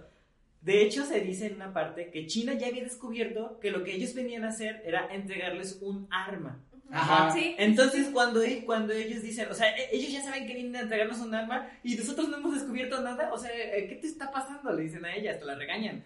Y ella le dice, espérate, es que quiero saber a qué se refieren con un arma, si es que llegamos a ese punto. No, nada más lo vamos a poner como Porque que ya es arma arma. tiene, ella lo explica, arma tiene muchos significados. Entonces necesitamos saber a qué quieren referirse ellos, a qué se refieren, qué quieren decirnos con arma, qué arma nos quieren entregar. Me encanta la atención de que todos los países dicen, ya saben, sabemos que es un arma, entonces tal vez nos entreguen un arma para destruir otro, a otro de otro país, otro continente. Entonces, antes de que los demás empiecen a, a bombardearnos, cerramos comunicación. Y empiezan a cerrar toda la comunicación porque no hay ya contacto. Los humanos estamos perdiendo nuestro propio contacto, que es, creo que el tema principal de la película es ese. Estamos perdiendo nuestro contacto, estamos dejándonos de lado y cuando realmente somos solo un ser, un ser vivo que comparte el planeta Sí. pero lo estábamos dejando de lado, lo que quiere la película es llevarnos. Eh, el detalle de todo esto, para mí, en lo personal, que no me gustó, es que aunque entregan el conocimiento del tiempo, lo entregan solo a una persona, o al menos eso es lo que hacen notar, que solo una persona lo recibió y se acabó. ¿Por qué? Porque el único beneficio que recibió no se ve en nada más, o sea, no hay nada más que va a repercutir más que en su propia vida. Entonces ahí para mí cae un poco de ala- del agrado porque solo es No. repercutirte a su vida. De No, ella, tú te de ella. Ah, pero es que... Pero yo no lo vi así. No, fíjate. porque nos cuentan desde su Por- punto de vista, o sea, estamos porque- viendo lo que ella sucede, pero ella lo comparte al mundo para que todos lo aprendan. Es que aquí el punto padre es No, que ella fue la primera. Ella es la primera que aprende, por eso ya no necesita estar viendo las traducciones en la computadora, porque tienen un ordenador, tienen una computadora donde analiza las secuencias que eh, los aliens dejan y este y interpretan lo que están queriendo decir. Y bueno, hay un punto en la película que cuando ya rompen todas estas comunicaciones es porque China ya va a atacar, va a iniciar el ataque. Y es cuando Amy Adams sube a la nave así sin traje, sin nada, y es cuando le dan a ella esta habilidad de ver hacia el futuro, ¿no? Se la terminan como de mostrar. Se Bueno, la- o sea, ajá, siempre- ajá, es lo se que la de ella, ella dice, ella ya, es lo que hace lo que iba, ella ya no necesita esto. Ella ya, su mente, es como que te dejan ver esto así entre líneas, como que es educar a la mente, o sea, empezó a pensar como ellos, o sea, empezó a analizar todo, ya no necesita el traductor, ya es como, ya lo veo como es. Ujú. Y, y realmente era, hasta dan a entender como que ya lo tenías, no lo sabías. Ajá. O sea, ya lo tenías, no lo sabías, y ya, ya Y lo ya lo veo yo, aprendiste a usar. ya lo aprendí a usar, y por eso es que empieza a tener así como el, esto de que ya sé que no son flashbacks, son Ajá. Y a pesar de que, bueno, tú a tu consideración fue que nada más le dieron el conocimiento a ella, no, o sea, ella, Ella intentó manejarlo, tra- transmitirlo, porque se ve en la parte donde está el libro y como dice cómo. Pero para mí, lo que ella menciona cuando está el libro es solo el encuentro con ellos, más no es cómo saber la definición del tiempo como ellos lo ven, para que así se aprendiera totalmente. en No, pero se supone países. que al, al aprender el lenguaje, solitos como que se, des- se desbloquea esa... Ajá, Esa parte de esa parte del cerebro. ya aprende también a al, al esa aprender el lenguaje de Bueno, ellos... Y en como una ves que vez en una que encontré en la, esa- Yo, bueno, en la esa reunión, yo sí sentí esa referencia. también, ajá. porque ni siquiera su compañero logró verlo así. Entonces yo no, no entiendo de en dónde ese sacan momento, pero después sí en el futuro, cuando empieza a tener esa noción del futuro, porque por ejemplo yo lo que vi es, es- hasta ese momento, en ese momento, cada nación estaba por su lado, estos querían iniciar guerra, estos ya estaban a la defensiva y todo, y cuando se ve que están en la reunión, o sea, el grandísimo coronel de China estaba ahí con ella, o sea, y eso es algo que nos, nunca se podría haber visto si todo hubiera seguido normal. A mí lo que me da, ente- o sea, yo lo que sentí es que te da el contexto, así ligeramente te da la idea de que a raíz de eso, la humanidad como que se unió, entre comillas. Sí, Ajá. porque ese era el chiste. Sí, porque el, el- el- general, o sea, el, el- comandante de China llega y le dice, es que habló por teléfono, dice, no sé su teléfono y se le enseña, ahora ya lo sabes. Ujú. Y también le dice, y me dijiste las últimas palabras de mi De mi esposa, y esposa. entonces como de, Pero ¿qué- qué él, me él también sabía de que estaba, él ya Claro, también había o sea, visto eso. o sea, Él, sa- él ya él lo sabía que ella apenas estaba viendo todo esto.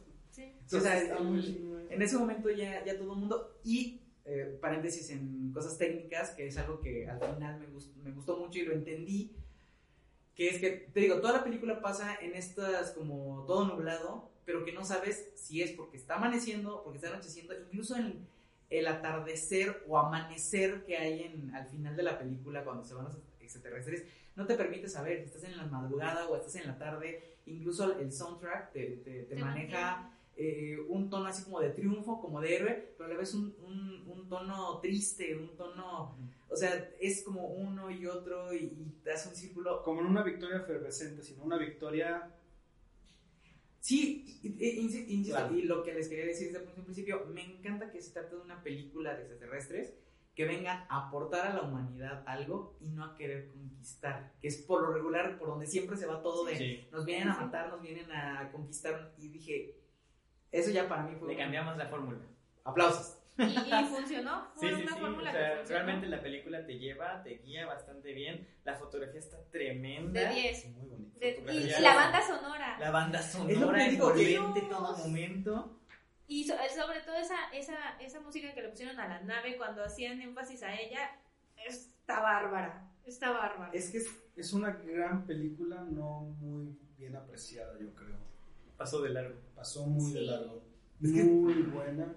Es que precisamente es esto, que, que es una película que, de extraterrestres que no tiene acción como tal, o sea, no hay disparos, no... Es que es no va la- inteligente. Bueno, hay poquitos. Sí. Sí, sí hay poquitos, o sea, pero no es como que llega la policía y el Ah. ejército Y es y, que- y los misiles y... O sea, También, también hay que pensar que hay muchos que están casados con la idea de aliens, ataque, sí, esa es mi onda. Si le, vien- si le presentas esa película es de, ay, no, estuvo de hueva, súper chafa, no me gustó. Lo mismo de siempre. ¿Por qué? Porque no es lo que ellos esperaban. Y Me a mí, encanta, a mí me, gustó encanta, yo esta se lo decía, película. yo se lo digo, me encanta esta parte donde aparecen, activemos el protocolo tal, dices, güey, o sea, Ya ¿por qué tienen un protocolo? O sea, Ajá. cuando existe un protocolo es porque ya había un antecedente. Obviamente no te explican, pero dices, güey, o sea, está, para quien ve un poquito más allá, dices, qué inteligente, o sea, hay un protocolo, porque ya había un antecedente de algo. Algo saben. O igual y no Algo hay sabían. antecedente, pero están preparados por si las dudas en algún momento se llegan a dar. Y sí, Pero está muy chido eso, o sea, creo que es una de las películas más inteligentes que he visto de ese tipo de, Sí. de espacio de vida extraterrestre. Es muy inteligente porque no es la típica.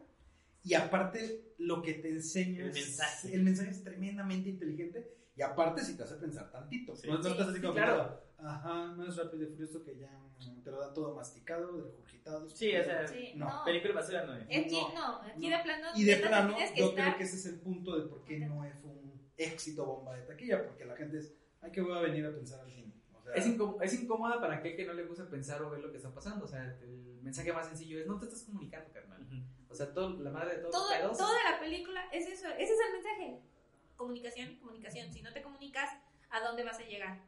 Si no lo que sabes un comunicarte, momento, no, generalmente no podemos comunicarnos incluso hablando el mismo idioma. Primero hablar antes de balasear.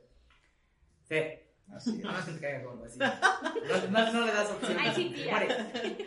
Bueno, siguiente. ¿Quieres agregar algo más? ¿No? No, porque me gustó mucho. es que esa película, guion, fotografía, Sí. banda sonora, actuaciones. Bella, bella, bella.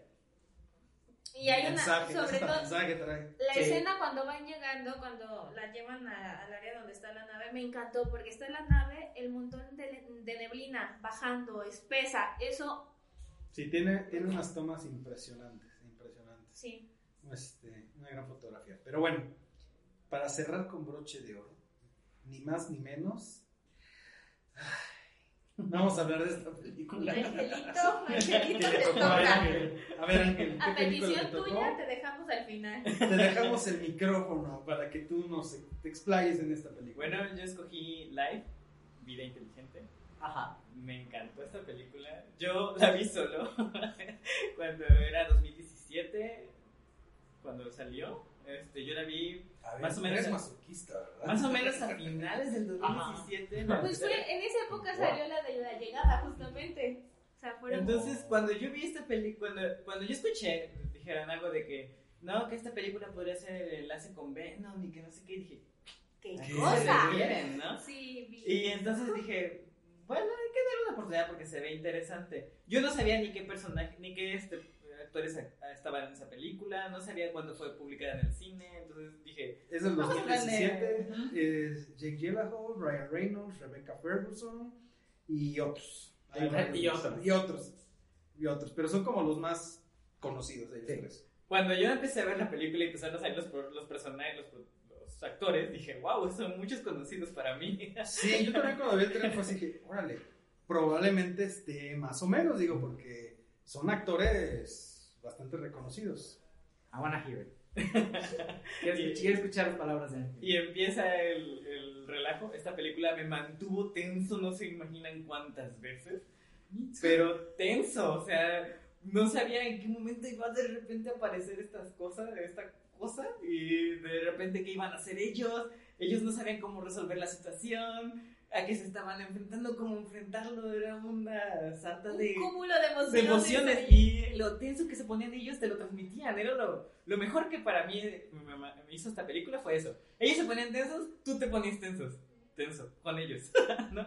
Entonces, todo el tiempo querías averiguar qué está pasando, ¿no? ¿Cómo lo van a detener? ¿Cómo se van a salvar? Va, ahora vamos con la historia un poquito. Ya. Mm, Empieza con que unos este, astronautas en una estación espacial eh, van a, a encontrarse con un cargamento que viene de Marte. Pero este cargamento. como una sonda, ¿no? Pero que Eh, viene de este, Marte. este cargamento trae mm, partes de lo que, que encontraron en, en, la- en Marte. Entonces, Todas las muestras que ajá. tomaron, ¿no? O sea, puede, puede ser que este, cuando es, como esta cosa viene sin forma de un piloto automático, tienen que capturarlo, pero ser precisos para hacer esto. Entonces desde ahí empieza la tensión. Porque te empieza a envolver el momento en el que dicen, ¿lo lograrás? ¿Lo lograrás? Y esto para esto van como 10 o 20 minutos de película. Menos, creo que 10 o 5 minutos. Ya te están envolviendo en eso de que, ¿lo vas a lograr? Y dicen el otro, sí, sí lo logro, no se preocupen. Y en eso se ve que viene la cápsula. Y la agarra, pero para esto no se ve que la agarró, solo sienten que algo golpeó. Y pensaron que la habían perdido hasta que el otro sale eh, gritando, "¡Ujú, la agarré!". Cosa que a mí me encantó, fue un detallazo esa, esa alegría, porque te metes en el personaje, ¿no? Sabes y sientes lo que él está pensando. Y ya, empiezan, la, empiezan a descubrir qué es lo que encontraron en Marte, encontraron un microorganismo. Entonces dicen, hay vida. Bien, mandan a decirle a la Tierra, ¿qué creen? Hay vida, que no sé cuánto, y la encontramos. Y, piden que los, a los niños del planeta Tierra pues, le pongan nombre. Así es como... como Un de- gesto tierno. Ajá. Encontramos vida, démosle un nombre. Políticamente ¿por qué correcto, no? creo. Mm, No, no Lo creo que típico que ahí. la NASA. Ajá. Sea, No creo se que me hace vaya ahí porque que- como los huracanes tienen un nombre cada... Cada uno. Sí, yo lo sentí como lo que haría la NASA. O sea, ay, encontró vida. Ujú. Que los niños le pongan nombre. Ajá, cosas así. Entonces, se da el nombre de la criaturita esta. No me acuerdo cómo se llama, Marvin. Calvin. Calvin. Exacto. Le dan el nombre a Calvin y empieza lo, lo interesante o lo preocupante. Es que esta criatura, eh, la primera la reviven porque estaba, llegó como dormida. La reviven y esta empieza como a hacer contacto con la especie. Pero no tenía ni ojos ni nada, es como una planta. Un microorganismo que empieza como a generarse o a, o a expandirse.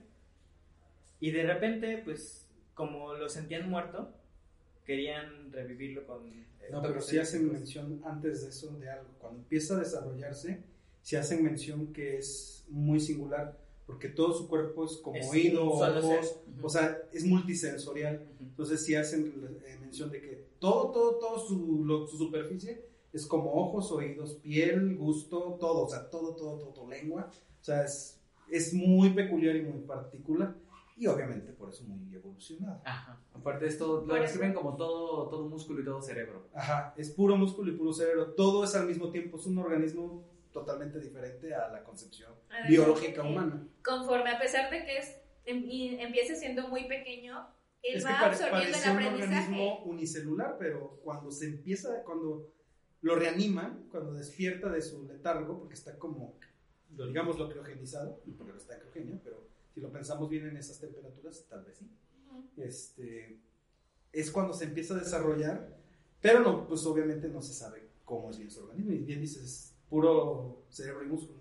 Exacto. Entonces, cuando ya se da que lo están despertando, eh, empieza la primera parte de acción, que es esta cosa atrapa la mano de uno de ellos. Que es el que eh, hace como empatía con Es el, el, organismo. es el biólogo, el biólogo Ah, de la nave. El biólogo de la nave. El Jason de la nave. Ah, claro. Entonces, cuando este, este ser lo atrapa y le rompe la mano, termina casi desmayándolo. Del olor. Me gusta que el, prota- eh, no el protagonista, uno de los, uno de los personajes le dice, lo regaña y le dice, de, de todos nosotros, la mayoría puede reemplazarme, pero tú eres irreemplazable, así que no hagas tonterías. Y ya se queda el otro así sí, sí, intentaré, pero ya tenía la mano Destrozado. quebrada. Porque la fuerza que esa cosa puede, puede hacer es demasiada. Va, empieza el problema, que esta cosa está como que liberada y absorbe a una rata, lo que la hace más grande. Y quieren controlarlo, ya destruirlo de una vez. Se acabó. No pueden permitirse que esa cosa llegue a la Tierra porque ya saben de lo que es capaz. Sí, Pero- ya saben que es un organismo agresivo. Ajá, O sea, no es no nada- es- Y eso, eso la película te lo da en los primeros 20 minutos, 40 minutos de acaso de la película. Cuando dura 2 horas 15, creo, Más o menos. más o menos. O sea, desde esos 40 minutos ya Ok, ok. toda la trama, sí, la sí, tensión, todo, todo. Luego, dura una hora cincuenta. Ah, dos, casi dos horas. Se te hizo. largo. Se me hizo larga. Como si durara tres. es que es No, es bastante que sí. tensa, bastante tensa. Como si fueran tres horas bajo el agua y sin tanque de oxígeno. Casi, casi. Cuando, No, es que sí. cuando matan al personaje de este ingeniero, cuando lo matan, realmente y, y sale esa cosa, ya sale más grande. Cuando está afuera de la, de la estación espacial y que quiere entrar, la tensión de no, no, no dejes ¿Cómo lo- entrarlo, no dejes entrarlo.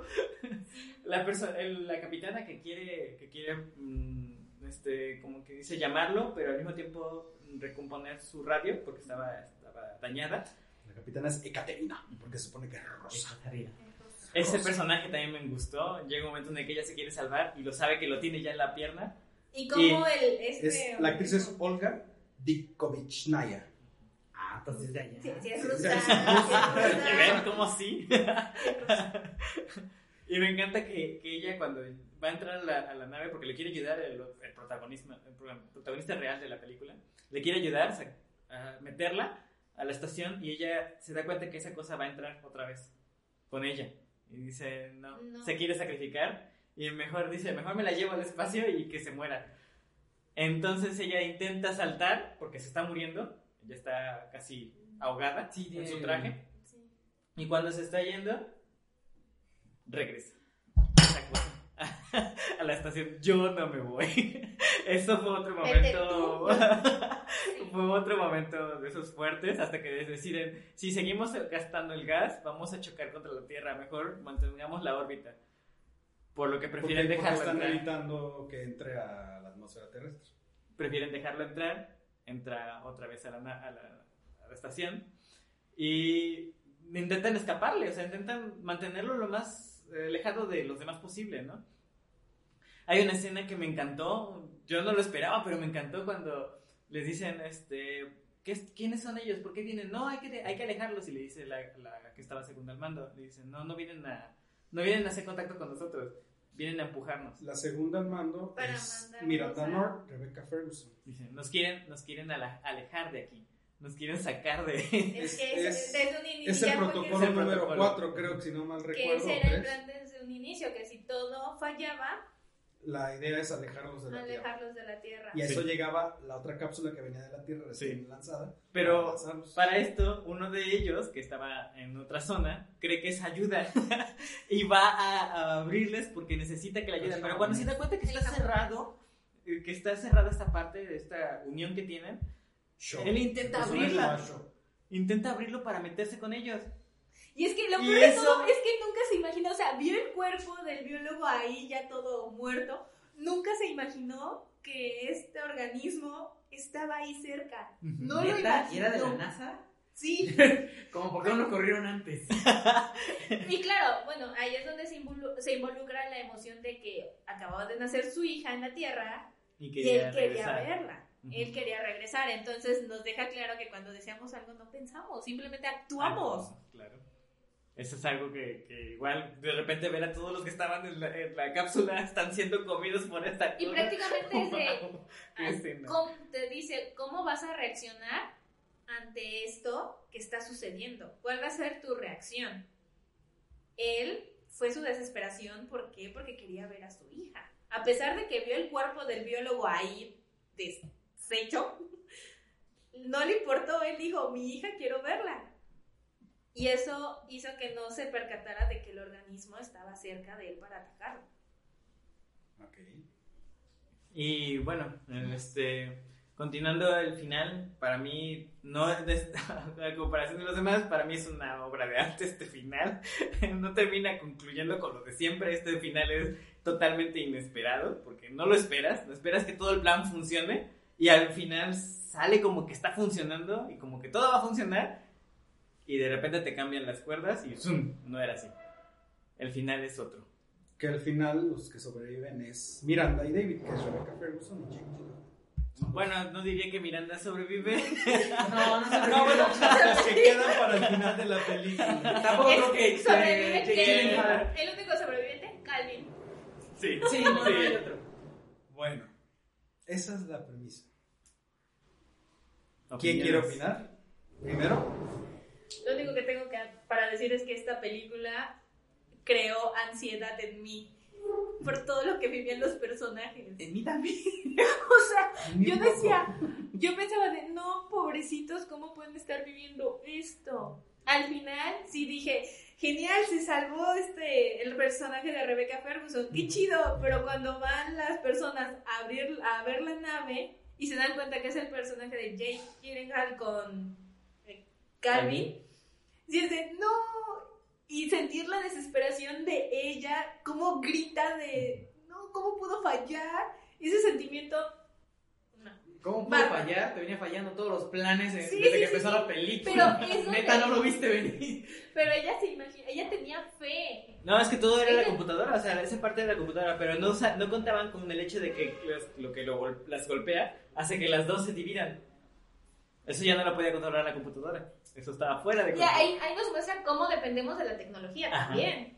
Cómo estamos tan... Porque el otro le dice, yo soy piloto, yo me puedo ir al espacio porque siempre he querido estar en el espacio. Va, sálvate tú, yo me llevo a esa cosa. Pero no. No, no, no. Joshua, te veo como con muchas ganas de compartir algo con nosotros. Ay. ¿Quieres? ¿Gusta? Sí. ¿Apetece? Yo aborrecí esta película. Es horrenda.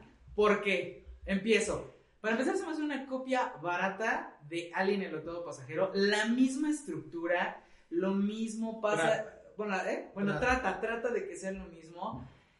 Eh, empieza como un mal chiste, es como el inicio de un mal chiste. Está un- una, una rusa, un japonés, un este, un este, ¿cómo se llama? El típico chino de ¿quién se salvaría? Dos, ¿Quién se dos salva de un chino?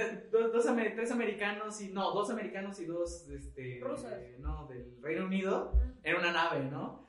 O sea, empezando por ahí. Segunda, esto que dices que el japonés y que su hija, no creo que nos presenten tanto como para que lleguemos a empatizar, o al menos a mí me pasó de empatizar de, de que está el japonés y quiere ver a su familia, o sea, si es como, no sé si será que la actuación fue muy mala o el momento eh, no crean la atmósfera correcta para decir, no mames, no va a ver a su hija, güey. O sea, para mí fue sí así como de, eh, X. Eh, em- digo, por ahí.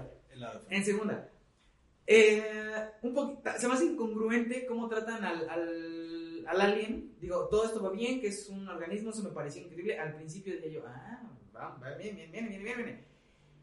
Cuando, de plano, digo, ya iba, iba, o sea, ya cuando empieza la acción, iba mal. Para mí la película iba mal, con cliché tras cliché tras cliché tras cliché tras cliché. O sea, para empezar, ataca primero al negro y es como de, ¿seriously? Después mata primero al chistoso y es como, ¿neta? o sea, e- es un cliché tras otro, tras otro, tras otro, tras otro.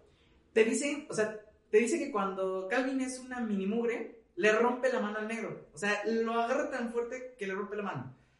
Pero cuando está aferrado al japonés, ya más grande, cuando, cuando abre la escotilla que los está jalando, el japonés puede agarrarlo con una sola mano, porque la otra la tiene apresada, y se lo quita de encima. Dices, pues no que era muy pinche fuerte. O sea, no que era muy cabrón. O sea, dices, Te lo, te lo rebato fácilmente.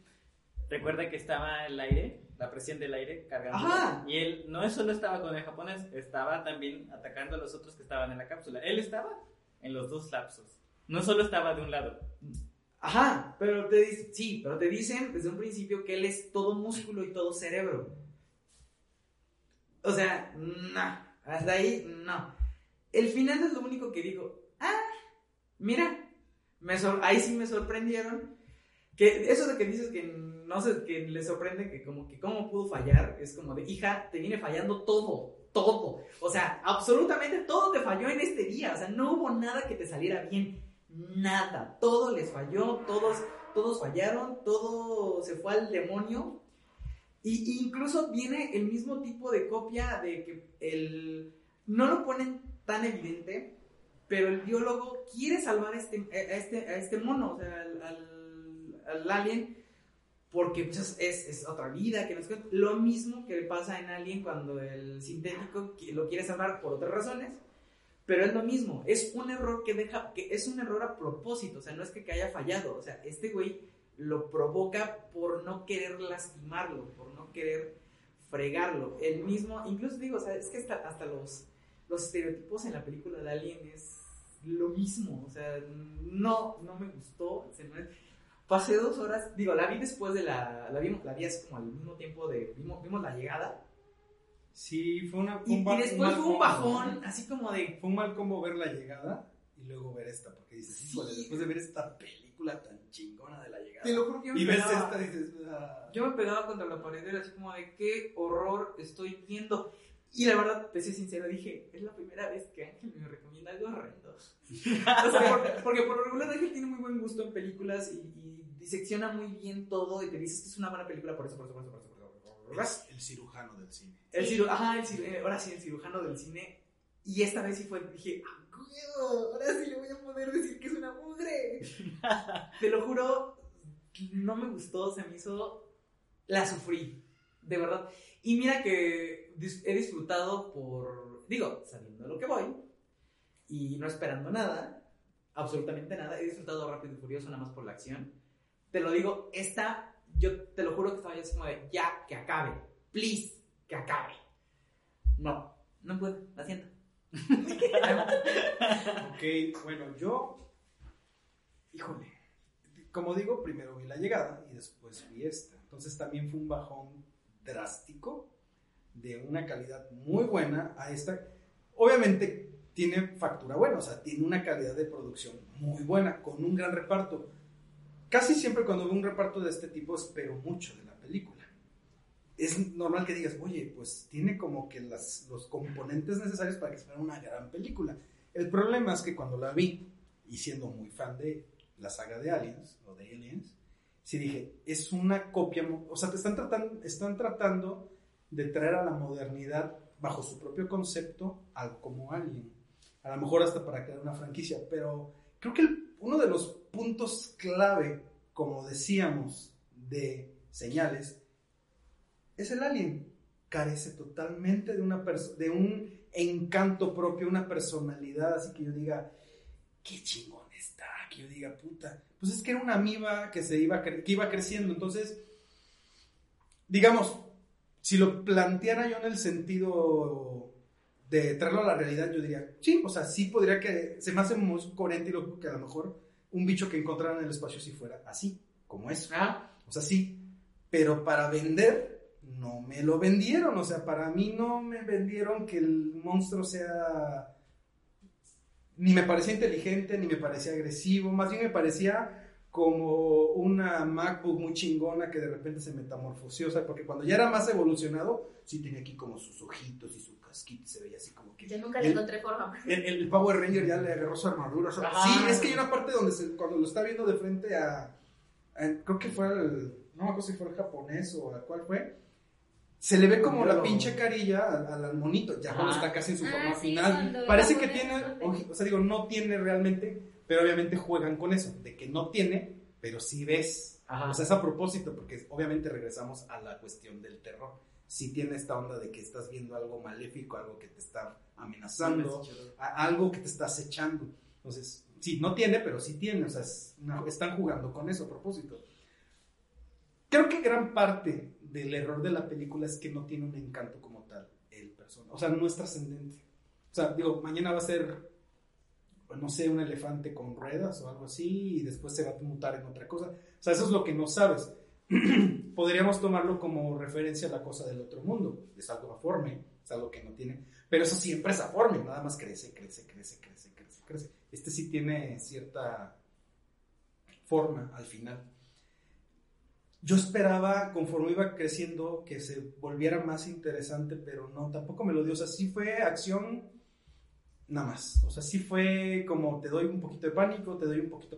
Tiene los elementos, mas no creo que estén totalmente bien ejecutados. O sea, los tiene. Si tú vas al cine sabiendo que es una película palomera, te diviertes, pues, te con tu palomita, eh, pues, eh. Kevin, digo, Calvin, este, al final sí va a ser Calvin Klein porque llegó a la Tierra, o sea, está Sí. chido. Eh, esa es la parte que me gustó de la película. Ajá, al al final. final. El final fue totalmente inesperado para mí. Yo dije, pues bueno, pues, como típica película ya Alien se fue al espacio, Final feliz. pero a ¿no? final de cuentas hicieron lo que hicieron también en Aliens. Y en, y en- que el mono a final de cuentas logró su objetivo de subir a la nave, aunque al final lo sacan. Pero el objetivo de este también era colarse, se coló. Por azar del destino, por lo que tú quieras, pero la trama te lleva a ese, a ese final. ¿no? Eh, las actuaciones son buenas, de los que esperas que sean buenas. O sea, a Jake Gyllenhaal, sí le creo que esté tristón, y de repente esté con... Es que tiene cara de Así. triste ese actor. Es que hasta en eso se parece a Ripley, o sea, es como, un- como, como que no como que no tiene personalidad entre, entre comillas. Al principio no sabes que es el protagonista. Exacto. Es que, Es te la- digo, es que es una copia. No, no, no, no para de- Quisieron hacer su versión de Aliens, pero te digo, Yo, le siento creo- que está mejor ejecutada que Aliens, el octavo pasajero. Yo soy fan de, de Aliens, pero siento que está muchísimo mejor ejecutada que Aliens porque no encuentran un, no encuentran solo una nave y un misterio que, que al final intentan resolverte y al final nunca resuelven Pero también, nada. tiene, pero también tiene otra cosa que no me gustó. La primera parte de la película que a ti se te hace muy buena es Gravedad. Es una vil copia de Gravedad. También. Vil. Ah. Vil porque hasta la estética es idéntica.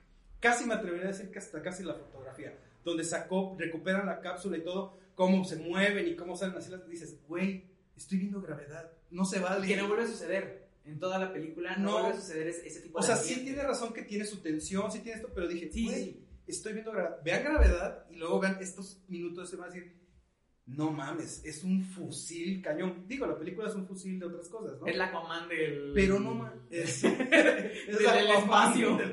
Pero de verdad, y, y no me enojó, o sea, dije, Ah, Yo sí. es que es como Aquaman, aunque es como tomar las mejores ideas de muchas películas bien implementadas. O sea, la película funciona. Aquí también la película funciona, pero como ya tengo este background de otras películas, te digo, aparte después de haber visto La Llegada, fue así de, Sí, es que ni siquiera pude disfrutar de esos momentos de tensión. Que sí, esta, esta, esta parte del, de la escotilla, que la otra la Eso empieza cerrar. o sea, eso sí, para que dije, no de- donde estás así de que Sí, abre, abre, y, y, y- Ajá. y Jake digo, es un gran actor así abre o sea y otro otro lado, para el yo otro creo que yo también me estaba agarrando así Y no Esa escena sí fue de, Sí, tensión, es que la tensión. pero es tensión real de él su desesperación de güey te quiero salvar Y déjame ella, salvarte güey y ella güey no no estás viendo que nos vamos a morir Pero no tiene. O sea, es muy buena escena, pero no tiene el peso para salvar la no es una o sea yo no creo que sea una mala película. No lo es. Tiene buena factura tiene buena dirección nada extraordinario. Tiene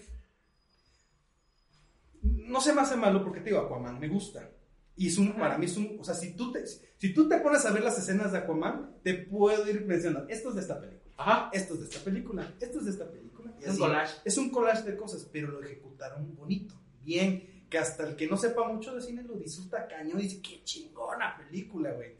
Aquí, bien, pero mm, podría debemos decir yo creo, o debo decir yo, como buen fan del cine que yo creo que merecía más, debieron haber dado más, el Alien debió haber sido algo más carismático, porque como en Alien, eso es lo que les faltó, en Alien, el, el rey es el Alien, o sea, ni Sigourney Weaver, o sea, el que ha trascendido a la historia y va a seguir trascendiendo la historia, es el xenomorfo. O sea, Sigourney Weaver se va a morir, el xenomorfo va a vivir hasta que el mundo explote, o se lo acaba al sol, o lo que tú quieras. Esto es lo chingón. Es como Batman, es como Superman. No importa quién lo interprete, lo importante es el personaje. El que trasciende es el personaje, no el actor. Que hay actores que los llevan a otro nivel, eso sí está súper chingón. Pero yo creo que esa fue la parte, o sea, se conjuga esto, que fue un poquito jugarle al. Vamos a traer de nuevo la historia de alguien a la actualidad. Con un poquito de gravedad, con un poquito de esto, con un poquito de otro. No sé si fue concebido así, ni lo vamos a saber, pero yo lo percibí de esa manera. Ajá. Mm, Me gustó muy a secas, me desesperó, o sea, de, me, sí, sí me desesperaba, pero decía, ay, no puede ser. O sea, yo sí decía, "Mm", como que se les cayó ahí, ¿no? Como que... Y es que yo siento que a ti, Ángel, lo que pasa es que a ti te ayuda el miedo a los extraterrestres. Te ayuda esta, esta tensión del no, miedo no, al no, no, porque extraterrestre. yo, yo le, te- le tengo miedo a la- al humanoide. Sea, es- esa esencia humanoide que, que plantean, eso es lo que a mí me da Ah, miedo. ok. Más Como no un ente cuarto cualquiera, no. Más no esta amiba que va creciendo. No, no, no, un ente cualquiera, pues no, no Pobre me da miedo. Pero, Por ejemplo, el, el alien nunca me dio miedo, o sea, es- y es más humanoide. Pero un, un humanoide, una forma humanoide como el del señales, sí me, sí me espantaba a mí. Sí, siempre me ha atemorizado. O como el del cuarto contacto. Que bueno, ya no Ese- quise. ese- ese vivirlo. sería como Yo no visto esa película, la tengo que ver. es un tema de verdad aparte, porque es este habla de las abducciones. Pero bueno, para mí eso es lo que tendría yo que mencionar. No ah, tiene partes buenas, tiene partes malas, partes partes incoherentes también para mí, o sea, Muchas. pero al final al final me gustó. El final sí me gustó. El final, cuando sale, lo que desea precisamente enseñar es, o sea, cuando el final sale del estereotipo, ay, bueno, al menos, o sea, o sea, al menos que vaya a salir una película de superhéroes que sabes que va a llegar con la victoria, o, o una película de estas que, rápido y furioso, de estas que son Ajá. comerciales, comerciales, que sabes a lo que vas. O sea, no puedes juzgar una película de la lista de Schindler con rápido y furioso, o sea, no, Sí, no, no o sea, mames, no. O sea, Ahí, hay va- que tener ahí- ahí vas a ver testosterona, madrazos, este, arrancones. Sabes que vas, o sea, Ya. tienes que ir con la mentalidad que te vas a, a tratar de divertir. Sí, es con eso. Con eso. O sea, vas a decir, ay, qué chingón los de- carros, ay, qué chingón la acción. Porque. Es como, son como los memes de, ay, a mí me gusta Rápidos y Furiosos por la trama, y la trama es Vin Diesel. es que es, es una tontería. Ajá. O sea, dices, lo que divierte son las secuencias de acción. Porque Exacto. están bien hechas. Es como ver James Bond. Tiene unas secuencias de acción perrísimas, pero dices, es lo mismo de todas las películas. Sí, se puede ver. Es lo mismo se enamora de alguien, o lo que tú quieras, o se cuesta con dos, tres, y soy el galán. y- O sea, tú sabes a lo que vas. Nunca me ha, pas- nunca me ha agradado eso de James Bond, a pesar de que las nuevas películas A con Daniel Daniel Craig Craig está muy están cabrón, increíbles. sí, Pero bueno, es- eso me pasó con esto. O sea, no me terminó de cuajar. Quedó en gelatina, no en pastel. O sea, no, En no. gelatina, en gelatina, este. Pero hielo, aguada, no, sí, sí, como de. Hielo, así. No, de esas. Gary. Digo, no nos está patrocinando. No, la, la, la- no. La- las Gary son todavía más duritas, las Yellow sí son así Sí, como sí son aguaditas. Ajá. Mm. Sí, Sí, igual. son aguaditas. Pero bueno, ya hablamos de cocina otro día. ¿no? otro día, porque es otro tema. Sí. Bueno, vamos a dar nuestra el veredicto. El veredicto final. ¿Del 1 al 5? Del 1 al 5, señales. señales. Yo sí le doy 5. Sí. ¿Joshua? Yo le doy un 4 por ese final tan.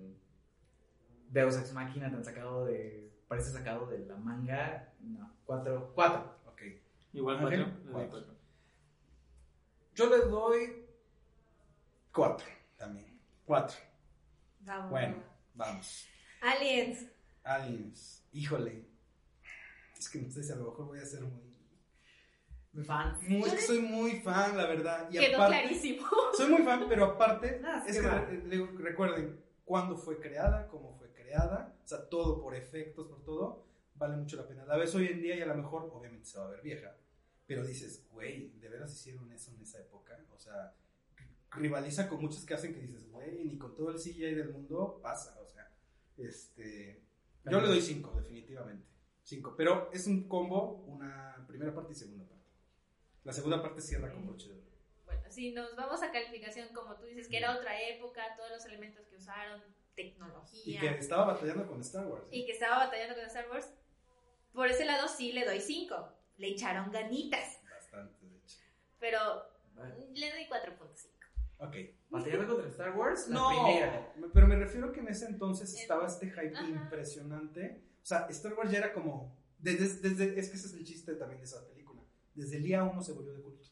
O sea, ya en ese momento se volvió de culto. Bueno, Empire Strike Back vino a reafirmar todo, pero ya, se, ya había todo un mundo y universo a raíz de la primera película. Pero bueno, X. Yo, yo no creo que no podría dar una calificación, dado que no la vi completa y no me acuerdo Oh, ya. bien. No te acuerdas bien del Pero si tengo que dar una calificación sería 4 nomás porque no terminé de verla. Ok. Ángel. Pese a las incongruencias que tiene y los detallitos que le, que le encontré, siempre ha sido de las mejores que me gustan, así que yo le doy cuatro. Ok, perfecto. Bueno. Pasemos a La llegada. The Arrival, la llegada. ¿Qué calificación le das, Joshua? 5. lo siento, pero es que sí se me hace una muy buena película en todo sentido. Tiene, como todas, digo, no hay película perfecta, pero esta te lleva a Pero las bondades son más que las... Sí, sí, por supuesto, es increíble. Yo sí le doy un 5. Javi. Le doy 5 por el simple hecho de que es una buena historia, buena trama, buena banda sonora, buenas actuaciones, buena cinematografía. Es un combo bien hecho y le doy 5. Ángel. Sí, a mí me gustó, me encantó, me llevó bastante desde que la vi. Pero, como les dije, yo no le entendía la parte de su arma. Entonces, como no le entendí y aunque me explicaron más o menos como a qué se refería, pues sigo sin captarle esa emoción, ese punto Ah. final. Así que yo sigo dándole 4.5. Mm. Y yo, pues, le doy 5. Es muy buena película, o sea, obviamente tiene sus detalles, pero creo que es una película redondita en todo. Fotografía, dirección, banda sonora, actuación, eh, todo, todo. La historia es maravillosa.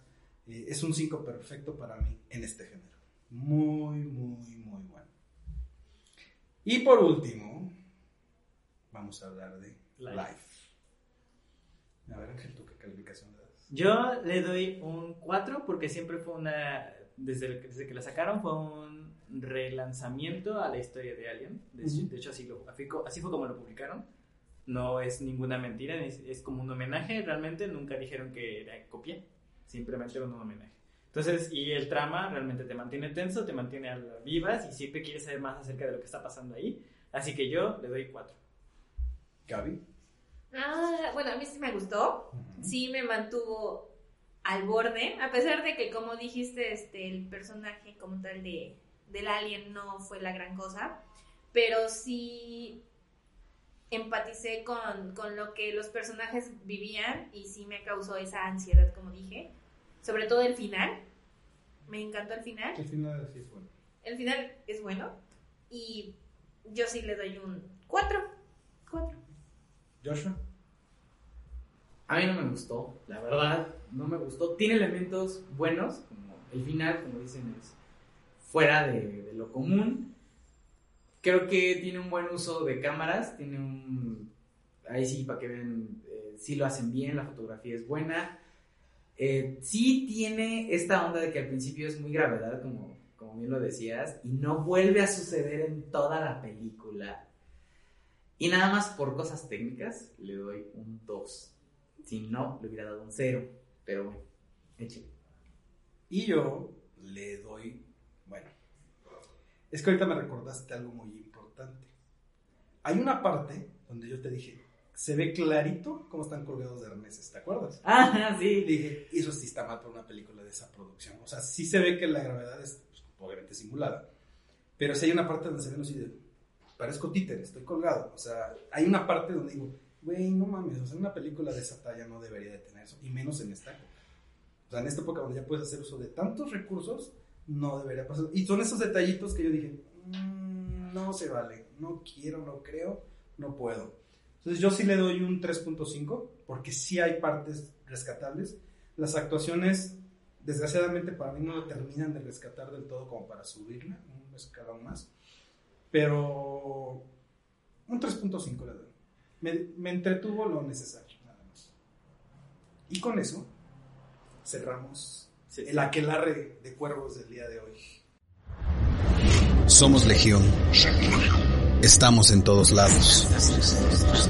Somos todos y ninguno. Somos la corte de los cuervos.